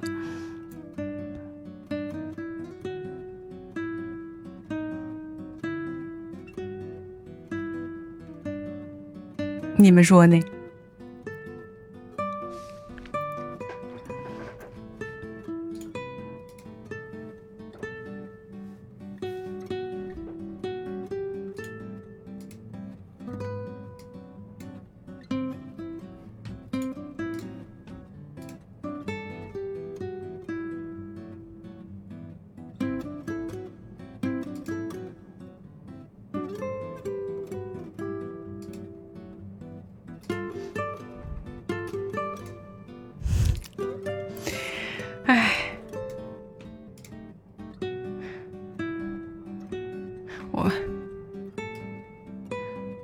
砒霜环节真的是时间过得还是挺挺快的，但我一般我很久这也他们总结好像最近也有两两个多月没没没读邮件了哈，就我突然恢复这个环节这一天，我就感觉比我打三五天游戏要累，我不知道你们看着累不累，还是说乐在其中。就我作为主播来讲，我觉得还是游戏，就是不管游戏里边，你看战神里面也有很难的 BOSS，或者是解决不了的问题也会卡关啊。但是就是没有生活当中的这些具体的人和事儿那么的让人，可能我还是太代入了，有的时候就觉得哎，每次读完一封邮件，要深呼吸才能准备好下一个，可能就没有准备好，甚至都就开始了下一个。我一般下播之后要读完邮件，周日的时候就是一副默哀老子的状态，往沙发上一躺，看打开老友记，打开生活大爆炸，给自己回能量，嗯，看点那些不需要动脑子的开心的事情。所以这就是为什么下周周日就可能肚子疼了啊，提前打个预防针。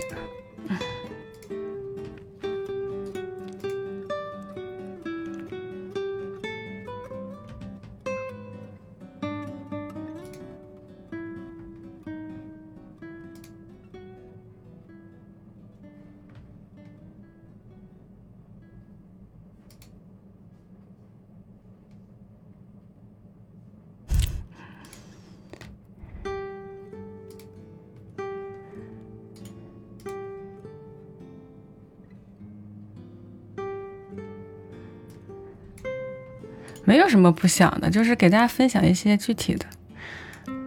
我不想做的事，没有谁能强迫我做。这邮件环节，我觉得还挺有意义的。就是说，这个区别跟游戏打游戏的区别还是有的啊。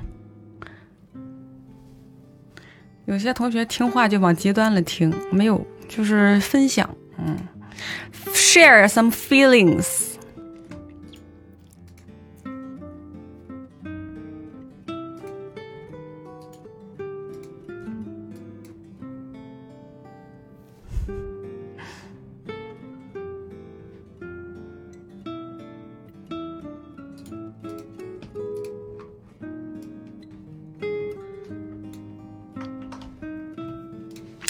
乐姐好，不知道姐姐怎么看待女生不介意跟你有亲密接触这件事？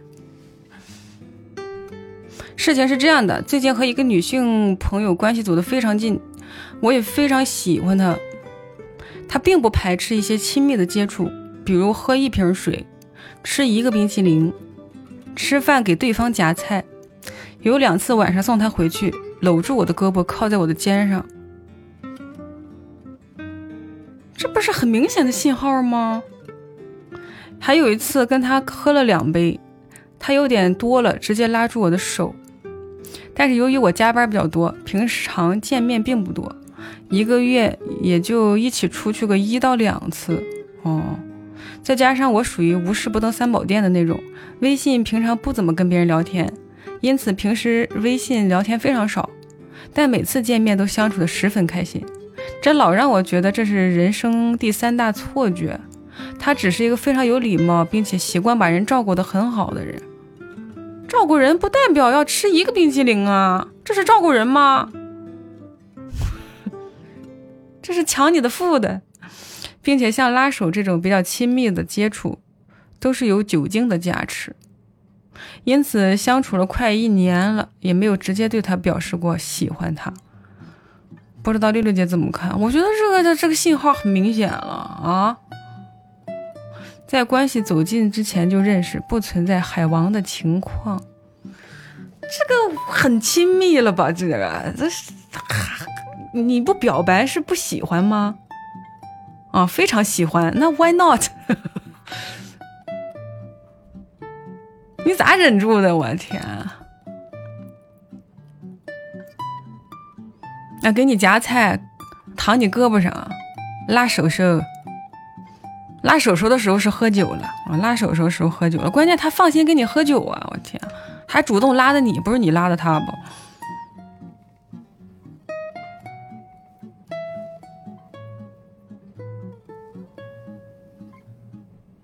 他意思就是说他们见面并不频繁，不是那种天天搁在一块儿的，一个月才见个一两次。但是都非常开心，然后微信也很少聊。我觉得不知道是我们工作性质还是怎么样的，其实一个月见一两次已经挺频繁的了。我们很多互联网上的朋友一年都见不了一回，就是一个月还想着出来见，也就说两周见一次面，这个约会还出来应约，也其实是很花精力的啊啊。当然，你们没有成为男女朋友，肯定不可能如胶似漆的天天在一块儿，对吧？你们毕竟还有隔着一层呢。就是说，还是普通朋友，稍微暧昧期的情况下，两个星期出来约一次会，对吧？还对你有各种肢体上的接触，已经构成表白的前提条件了吧？这还不成立吗？那到底啥时候才能表白？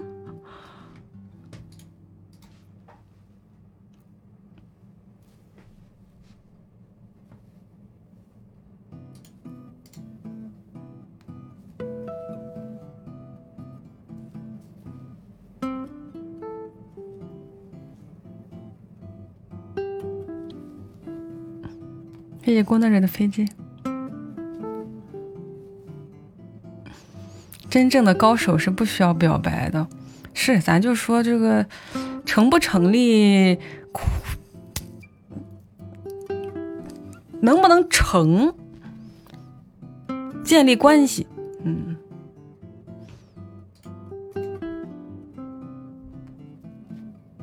他可能就担心吧，他担心。是自己的错觉，嗯，他担心这一切都是他的错觉。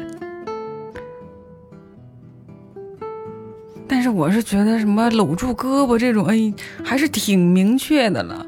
包括吃一一个饭，喝一瓶水，那水那玩意儿一块钱一瓶那，非得跟你喝一瓶干啥呀？啊？吃一个冰淇淋，哇塞，那要没有点意思，多恶心呐！哈喇子搁上面粘着。这不明确的表示了吗？那其实就可能就差那一步了。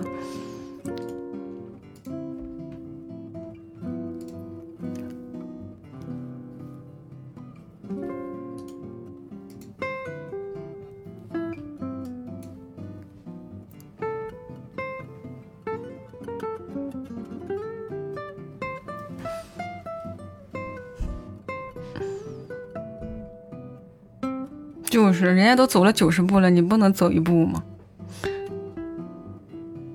太极端了。一方面是没有见过对方，就我不是变态的；一方面就是在一起一年了，吃一个冰淇淋还不敢表白的，都太极端了。太太极端的案例了，我天。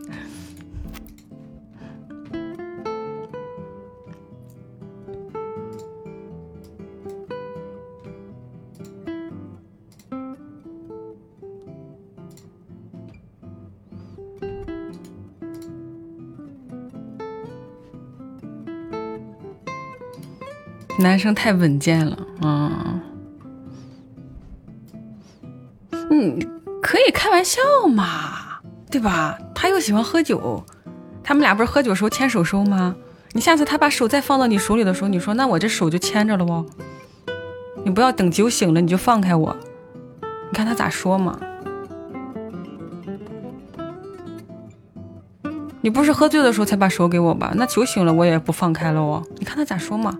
他说：“嗨，都哥们儿，碰你一下要死啊！你说嗨，那就喝多了就喝多了呗，你就放开呗。”他又说：“好呀，脸还红了，那不就完事儿了吗？还表啥白呀？吃冰淇淋去呗，就买一个，还省钱呢。”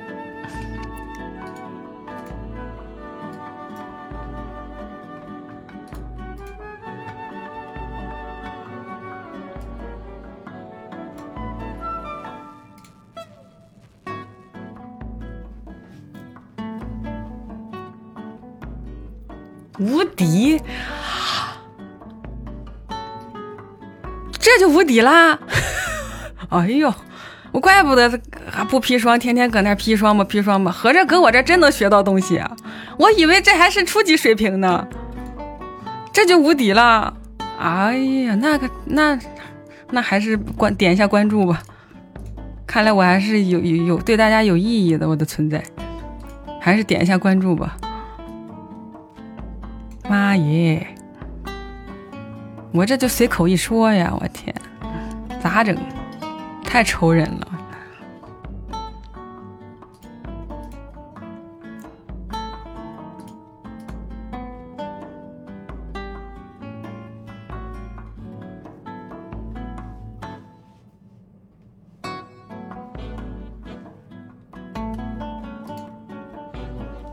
看六六直播，果然智商加一，情商加一，好嘛，大多数承不起我呀，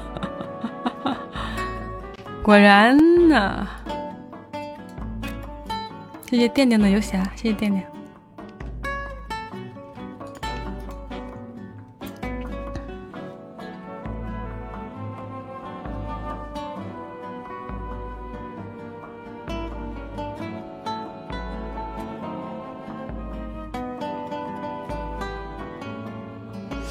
这有一封邮件是借钱的，借网贷借我两万四。我看你直播很久了，让我明白了很多事情，所以能立刻给我转钱吗？两万四，我已经压了十万的欠款，被压得喘不过气。家里替我还了三万，期间分分合合，女朋友什么什么的。但是，sorry，我这个我看到这封邮件的时候，这封邮件已经过去十四天了。这是十一月十三号的邮件，可能是不是已经来不及了？不是我不想借你啊，虽然我也不想，因为实在是不能这么干，但是可能也来不及了，毕竟邮件环节停了好久啊。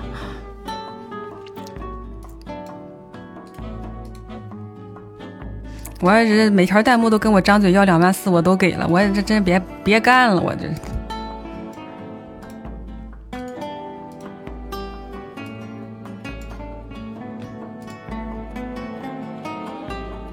我这没没没听说过哈，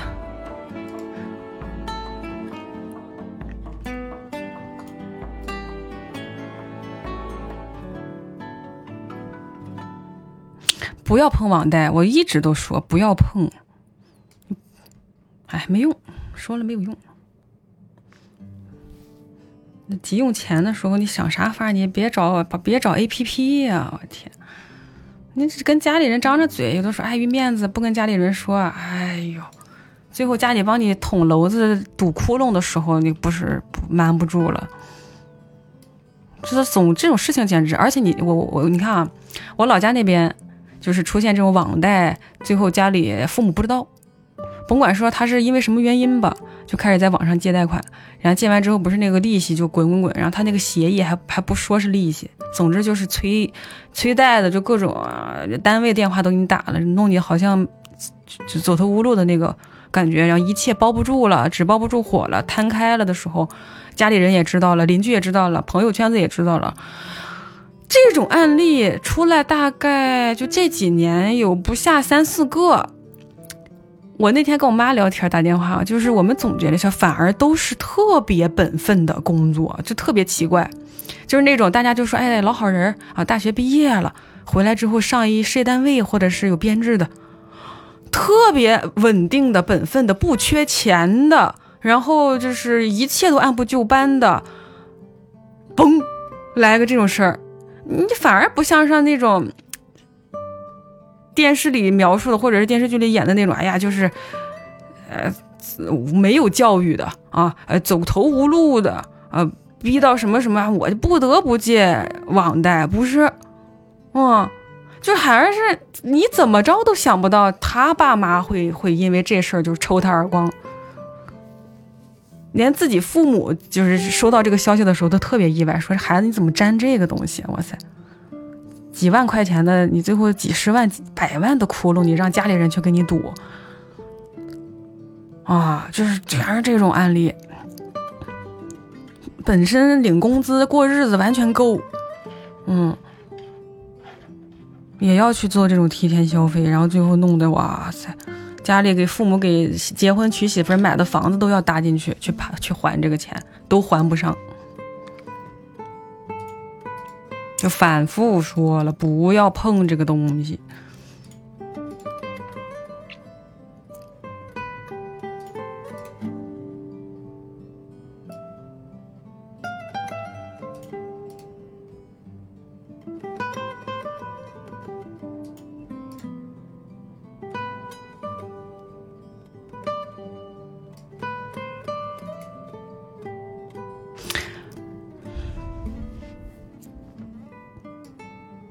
找找到我接到我头上的也有，然后你问他什么原因的时候，他也是说网贷。你问为什么借网贷，就是投资。再问就问不出来了，投资的什么项目就不说了，就问不出来了啊！做什么投资，投给谁了，反正就是投资。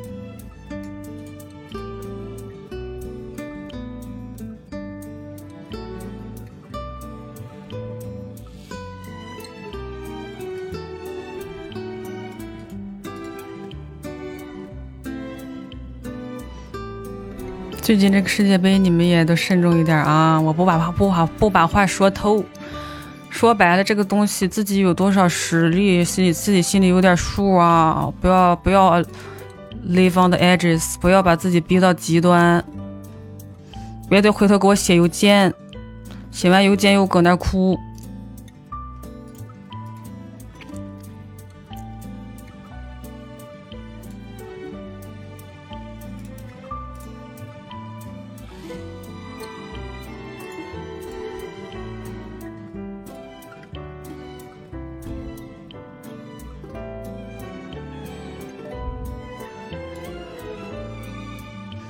谢八九二四的飞机。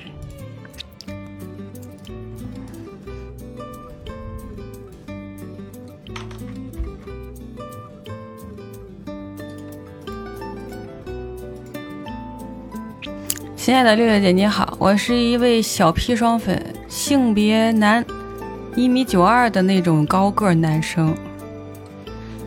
这一米九二也太正好了吧？你行了，我就不揣测你的用意了。感谢六六姐长期以来为广大水友灌溉心灵砒霜的汤汤水水。很多时候，您在为一个小水友解惑的同时，也会疗愈到我。本次来信是因为最近遇到点小事情，也算是把我一直以来都没有直面的问题想抛出来，想让六六姐帮忙剖析一下。事情很简单，我的工作的项目是需要两个不同部门之间相互配合来完成的，部门间各有各的工作职责。而我这次项目对接的是另一个部门新来的同事，嗯，其中有一项工作，因为他不太熟练，而项目又着急完成，我就先帮忙给做了一下。结果到最后收尾时，我想将这项目工这项工作交还给对方的时候，他还在推诿让我做，我就不太情愿了。最终的结果是还是交给他了，并且告诉他这是他的职责所在。OK 啊。但是在最后这个阶段，把原本就属于他的工作交还给他这个过程，我觉得本身这项工作就是属于他的，他为什么不自觉的接下，反而还理直气壮的推呢？我心里本来就比较抗拒，甚至有点害怕，就是我不明白为什么自己为什么特别反感和人进行对抗，以至于自己会默默吃亏。哦，哦，都有这么个阶段，别人一直觉得我是个脾气特别好的人，嗯，和事佬。不管和谁都是不争不抢的，但是我感觉自己就是恐惧和人对抗。男孩子也会这样吗？哦，与人争吵，这常常会让我感觉自己特别没有男子骨气，缺少该有的锋芒。其实这两年已经好转了很多，之前可能会默不作声的吃大亏，现在会反抗，但是一些小亏还是会自己默默吞下。嗯，有时会遇见。有时在遇见到会有对抗或争吵的情况即将发生时，我甚至会感觉到恐惧，感觉心脏都在发抖。哎呦，我还以为我也我胆儿小，我会这样。尤其是年轻的时候，嗯，基本上哪怕自己吃闷亏，也不太敢冲突，就是避免冲突嘛。这个我没有分析过是什么原因造成的，可能也是一种自保、自我保护。毕竟冲突它都是有风险的，嗯。嗯，继续啊。之前在有所改善时，我会觉得自己可能是不够自信，但是现在已经比原来更有自信了。不过有时还是会特别恐惧对抗和争吵，甚至不会为自己据理力争。我自己原来分析过，可能是原生家庭的缘故。我妈妈小时候对我比较严苛，一不顺她的意愿，她就会打骂我。一直以来，我对她都是逆来顺受的那种。嗯，不过长大后对妈妈的这种逆来顺受的感觉已经没有了，但是对其他人还是会有那种感觉。嗯，不知道我分析的这种心理来源对不对？有可能啊。嗯，一般这种从小到大的这种心理惯性都是跟最亲的人有点关系。六六姐，我真的挺苦恼的，不知道是哪里出现了问题，我应该怎么做才能克服这种心理？我觉得你已经有所改变了，就比如说你这个女同事，啊，你帮她承担之后，你觉得她应该去承担，你还是交给了她，尽管她不愿意，但是你还是做到了。其实，完全的一百八十度大转弯可能有点难，但是多多少少在小事上。就开始去面对这种冲突，即使知道对方不愿意的时候，按照自己的原则也要去做的事情，你还会去做。我觉得这已经是很大的改变了。啊，你知道这种性格的人，不是说他不冲突，他会爆发。就这种特别逆来顺受的，嗯，在很多的时候去隐藏自己的。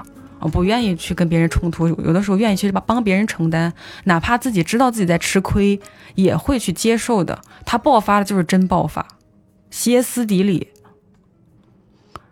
就那个关系，他辛苦维持的关系，要么就在，要么就崩坏。其实有的时候，接受小冲突不是一件坏事。这个，不管是。你在心理学书籍上，还是之前看到的一些有的没的的案例哈，就是人包括朋友的交流也不是没有冲突的哈。你不要觉得最完美的朋友是我们俩永永远不吵架。你就看看《老友记》什么的，尽管它是电视剧哈，它里面有一些借鉴的东西，也会有冲突。只是说人家冲突放在面上的时候，它没有被量化成一种无不可调节的、不可回头的冲突。它一个小冲突一直都在啊。我的观点是什么？你的观点是什么？咱们放在桌面上去聊啊，不要去针对人，咱们针对事儿，把这个事情说开，这关系才有可能会进化。因为关系的进化的前提在于对方了解你，了解你就在于你不要一直逆来顺受，去隐藏自己真实的感受。嗯，有的时候放开自己去说一些观点，或者是放开自己去说一些感受上的东西，不是坏事儿。这个。包括我做直播，我多多少少也会有一些改变。很多的时候，你不能期待每一条弹幕都顺你的意啊。嗯，有一些的确是就冲着奔着让你生气来的啊，有一些也是非常刻意的去针对你的。嗯，有一些可能是在开玩笑的这个区间上下横跳的，他可能觉得你不会生气吧，就是开一些玩笑什么的。然后其实对于。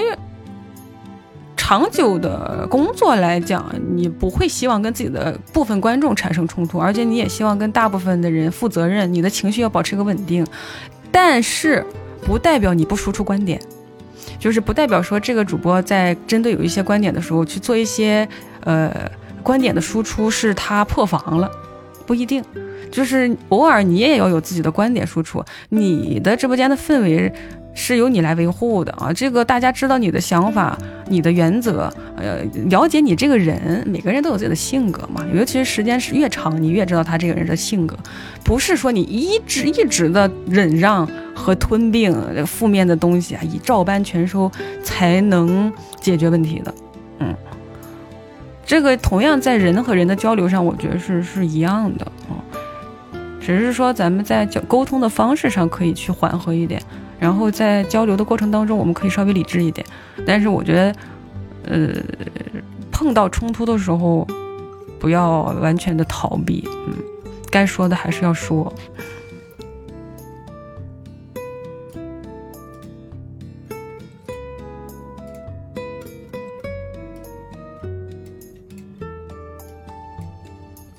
对，要要要多多多少少要表达，要释放一些，嗯。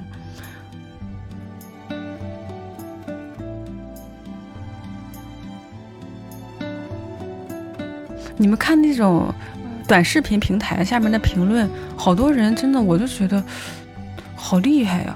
就他说那些观点明显的错，然后一定会哗众取宠，并且会引起大家的共愤。他还勇敢的说了，然后大家都在骂他，他逐条回复，最后你都不知道他哪来的勇气，你知道吗？这搁咱，我就觉得我天哪，这一下子要蹦出来这么多陌生的人，对我口诛笔伐，咱心里也有点障碍，是不是？没有，那就好像那哪吒三头六臂似的，十一百个人骂他，他一百个人他一以一敌百，尽管他的观点非常偏激，非常错误，他也不是私密账号，点进去拿抱着孩子搁那，还还有自己的家庭生活，我。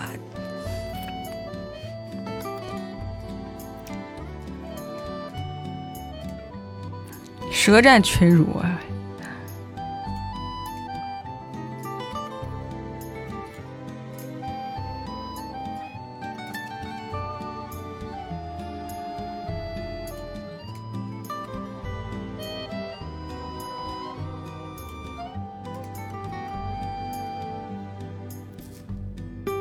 脱敏。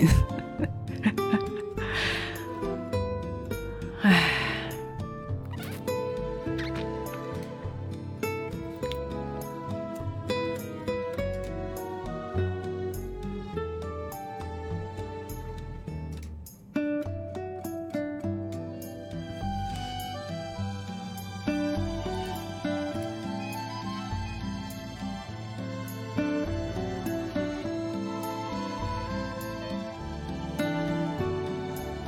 让自己在冲突的环节适应，嗯，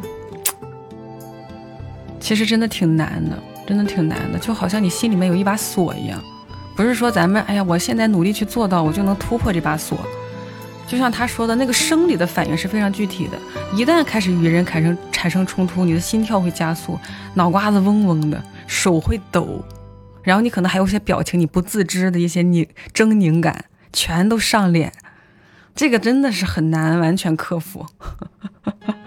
只是说咱们，哎，知道有这么个过程，然后对自己有有对有有有一个认知，先接受自己这一部分吧，嗯。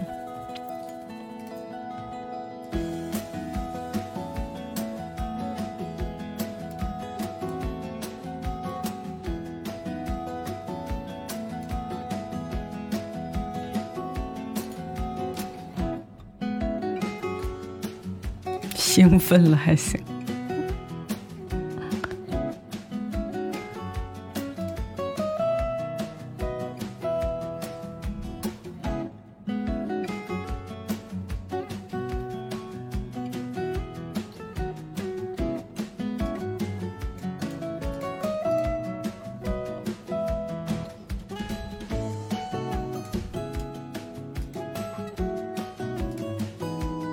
你看那些。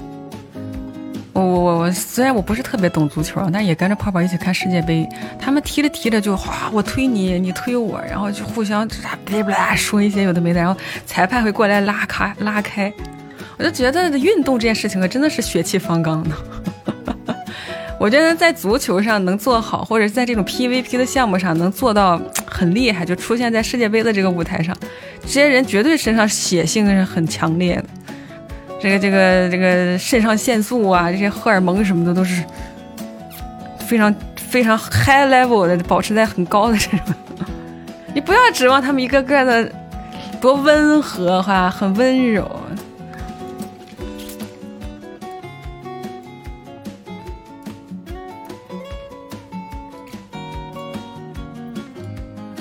血性的，嗯，当运动员真的有血性。对了，姐，昨天和谈了六年半的女朋友分手了。分手是我提的，大学就在一起了，并不是感情裂痕，主要原因是因为异地恋。我在宁波，他在嘉兴，相隔两个半的车程，一百七十公里的距离。我在这边事业还算稳定，买了一套房，目前刚开始还房贷。二一年前，二一年年前，我女朋友回了嘉兴生活。其实那时候我已经有点预感，这段感情可能持续不下去了。去年圣诞之前，我刚首付了房子，就和他谈了一下，他愿不愿意来宁波和我一起发展。他告诉我，他不想离家人太远，要好的朋友都在嘉兴，不是很愿意。哦，那时候其实就该断了。嗯嗯嗯，但我舍不得这么长时间的一段感情，就因为距离而分手。我在我想再坚持一下，中间也见过几次他的父母，他父母也觉得宁波有点远。但最近几次见他父母都有点动摇了，说如果真的要结婚，就双方家长见个面。今年身边有好多朋友都要结婚了，我女朋友觉得不能再拖下去了，可能是我太自私吧，也可能是太懦弱，不敢离开现有的环境，去一个陌生的城市重新打拼。一想着他能来我这边，我也以为我的坚持能让他有一丝来宁波的意愿，结果还是走到了这一步。嗯。其实我有过很多次的冲动去他那边一起奋斗，但都一直没下定决心。六六姐，你觉得我要去他的城市和他一起奋斗吗？真的放不下这段感情，毕竟目前我四分之一的人生都是和他一起度过的。希望六六姐能看到。最后祝你和泡泡幸福，我是泡泡粉丝。那你为什么不问泡泡去？你看他回答你吗？你看他他读邮件吗？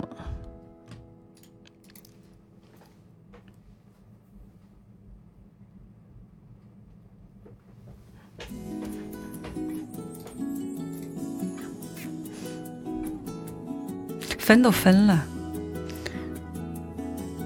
哎，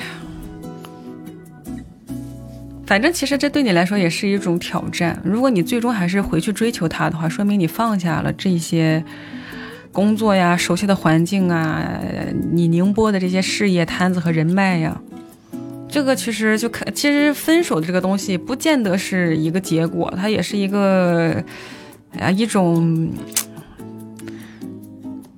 这个冲突吧，啊，有的人在这个冲突当中就妥协了。你像他们俩就异地之后，两个人都不妥协嘛，女生不妥协不来宁波，他不妥协不去嘉兴，然后中中间就分手谈分手了。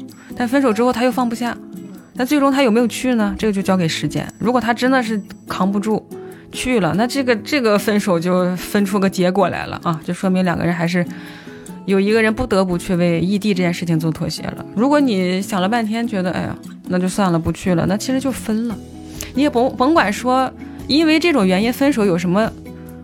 不好说的，其实很多人都是因为这种原因啊，不见得。我我我觉得太理想化爱情这件事情本身就太梦幻了。嗯，感情的存在，它的那种什么罗密欧朱丽叶那套东西，跟现实是不太接轨的。尽管是有那样的情感的，但是每个人其实都是生活生活在社会上的一个具体的人，对吧？他有他的羁绊，他有他的执念，他有他要考虑的现实问题。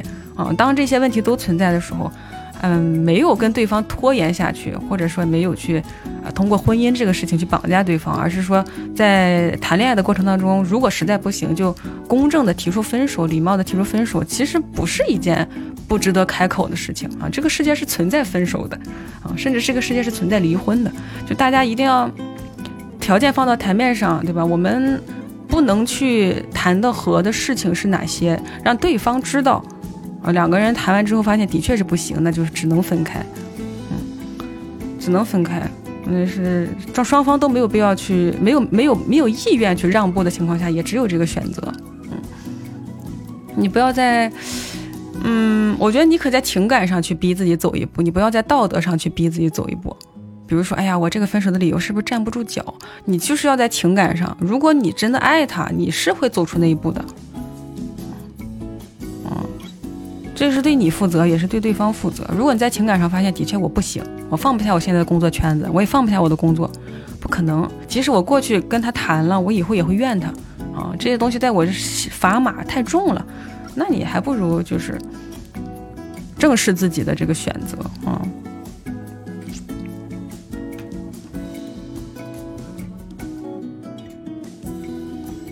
咱们再读一封邮件啊，再读一封邮件就去吃饭好吗？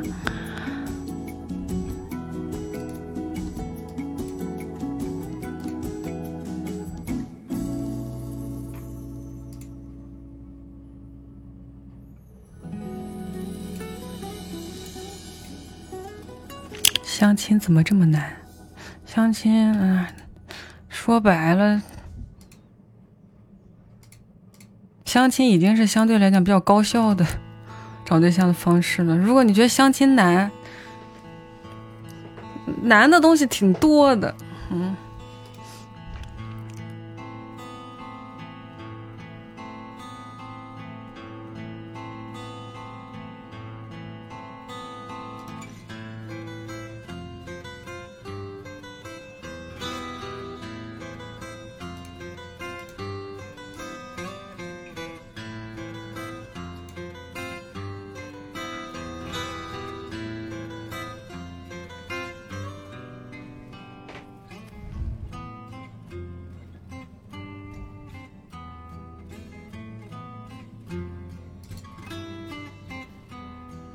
你们是不是晚上又要去看世界杯了？哎，有足球看是挺好的，就是进球太少了。我盯着看九十分钟零比零的时候，突然觉得应该早点睡了。我还不是球迷呢，还有球迷呢，球迷肯定盯着看。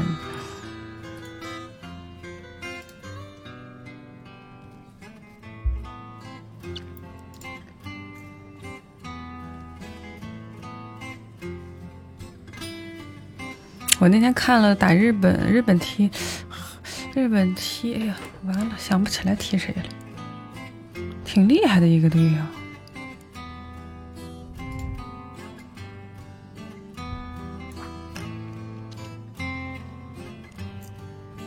对哟，那德国，然后还让日本队赢了，是不是？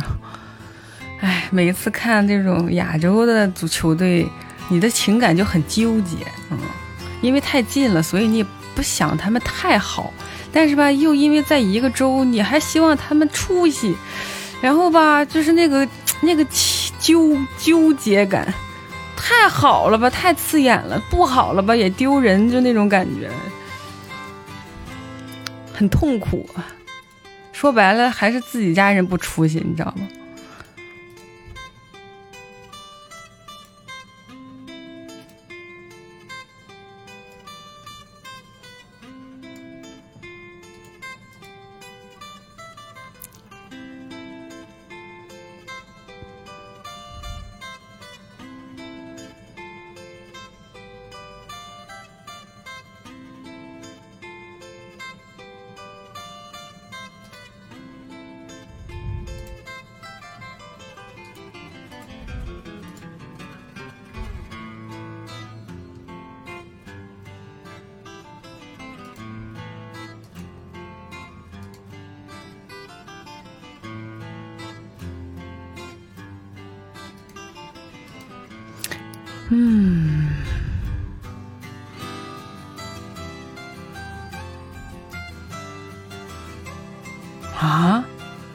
一封这个邮件吧，来结束今天的。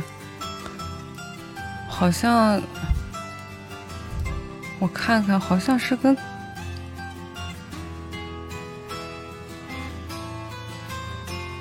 什么邮件不知道？六六下午好，上次给发邮件还是疫情前。这几年疫情确实改变了很多东西，有好的有坏的。当然，我还是和以前一样，更愿意和六六与大周分享开心的事情。今天我认识十六年的高中同学，也是生活的好友乐乐结婚了，而且他从他传出婚讯到订婚，到拍照，都跟你和泡泡是差不多的进度。更值得一提的是。正好也是五年前的十月还是十一月吧，我在他家打麻将的时候，我第一次看了你的直播，我还清楚的记得当时你还有壮壮正在和班尼特福迪一起抡大锤。嗯，时间飞逝，抡大锤都五年了，我天哪！白驹过隙。再后来，我们一起看了《壮着结石历险记》，好巧不巧。没过几个月，他也堵了哦。我离他家很近，把他送去医院，刚下车，居然自己通了。他还调侃自己说：“这和剧本和壮壮不太一样。”过了几天，我给壮壮发条私信说这个事儿，没想到还收到了他的回复和问候。哎呀，他病友可多了，现在，以至于后来的斗鱼嘉年华，我们因为有事儿错过，至今都十分惋惜。不过好在下半年。六六代表斗鱼来参加了两次两场校招宣讲会哦，在武汉嘛，我们赶上了第一场。当时提前进场的时候还担心没有学生证会被赶出来，合着你们俩都毕业了是吧？最终最最所幸最终还是成功潜入了，可能是经常看六六直播，即使离校多年，年轻积极的心态比脸上的皱纹仍要占据上风的原因吧。你还别说，果然听完六的演讲之后，我们第二天搬砖都卖力多了。以上便是我这个新郎官朋友这些年和六撞炮有关的故事。感谢他当初把我带进幺五六二七七，成为大周的一员。作为回报，我也只能在前一天的单身夜里叮嘱他：婚后要是有什么困惑，记得多来听听砒霜。有什么想问的，别不好意思，大不了我来帮你发邮件问。开头我都想好了，六六姐，我有一个朋友，也不知道仓促写这篇邮件会不会影响今天砒霜的浓度。不过我猜想，每年十月的砒霜。都会比以往高一些吧。最后，当然也是必不可少的新婚快乐。哎呀，写的真好啊！这怎么这么好的文笔呀？我天哪！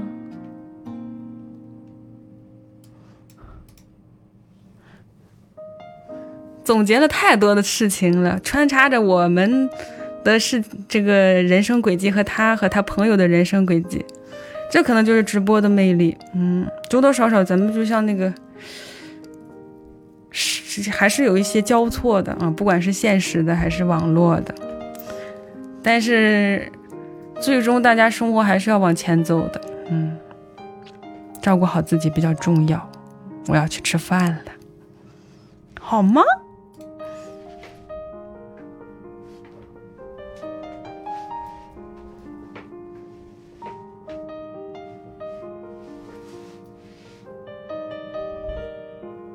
明天应该大多数吧。明天下午一个播的话，就是大多数了。嗯，继续赚钱的，拜拜。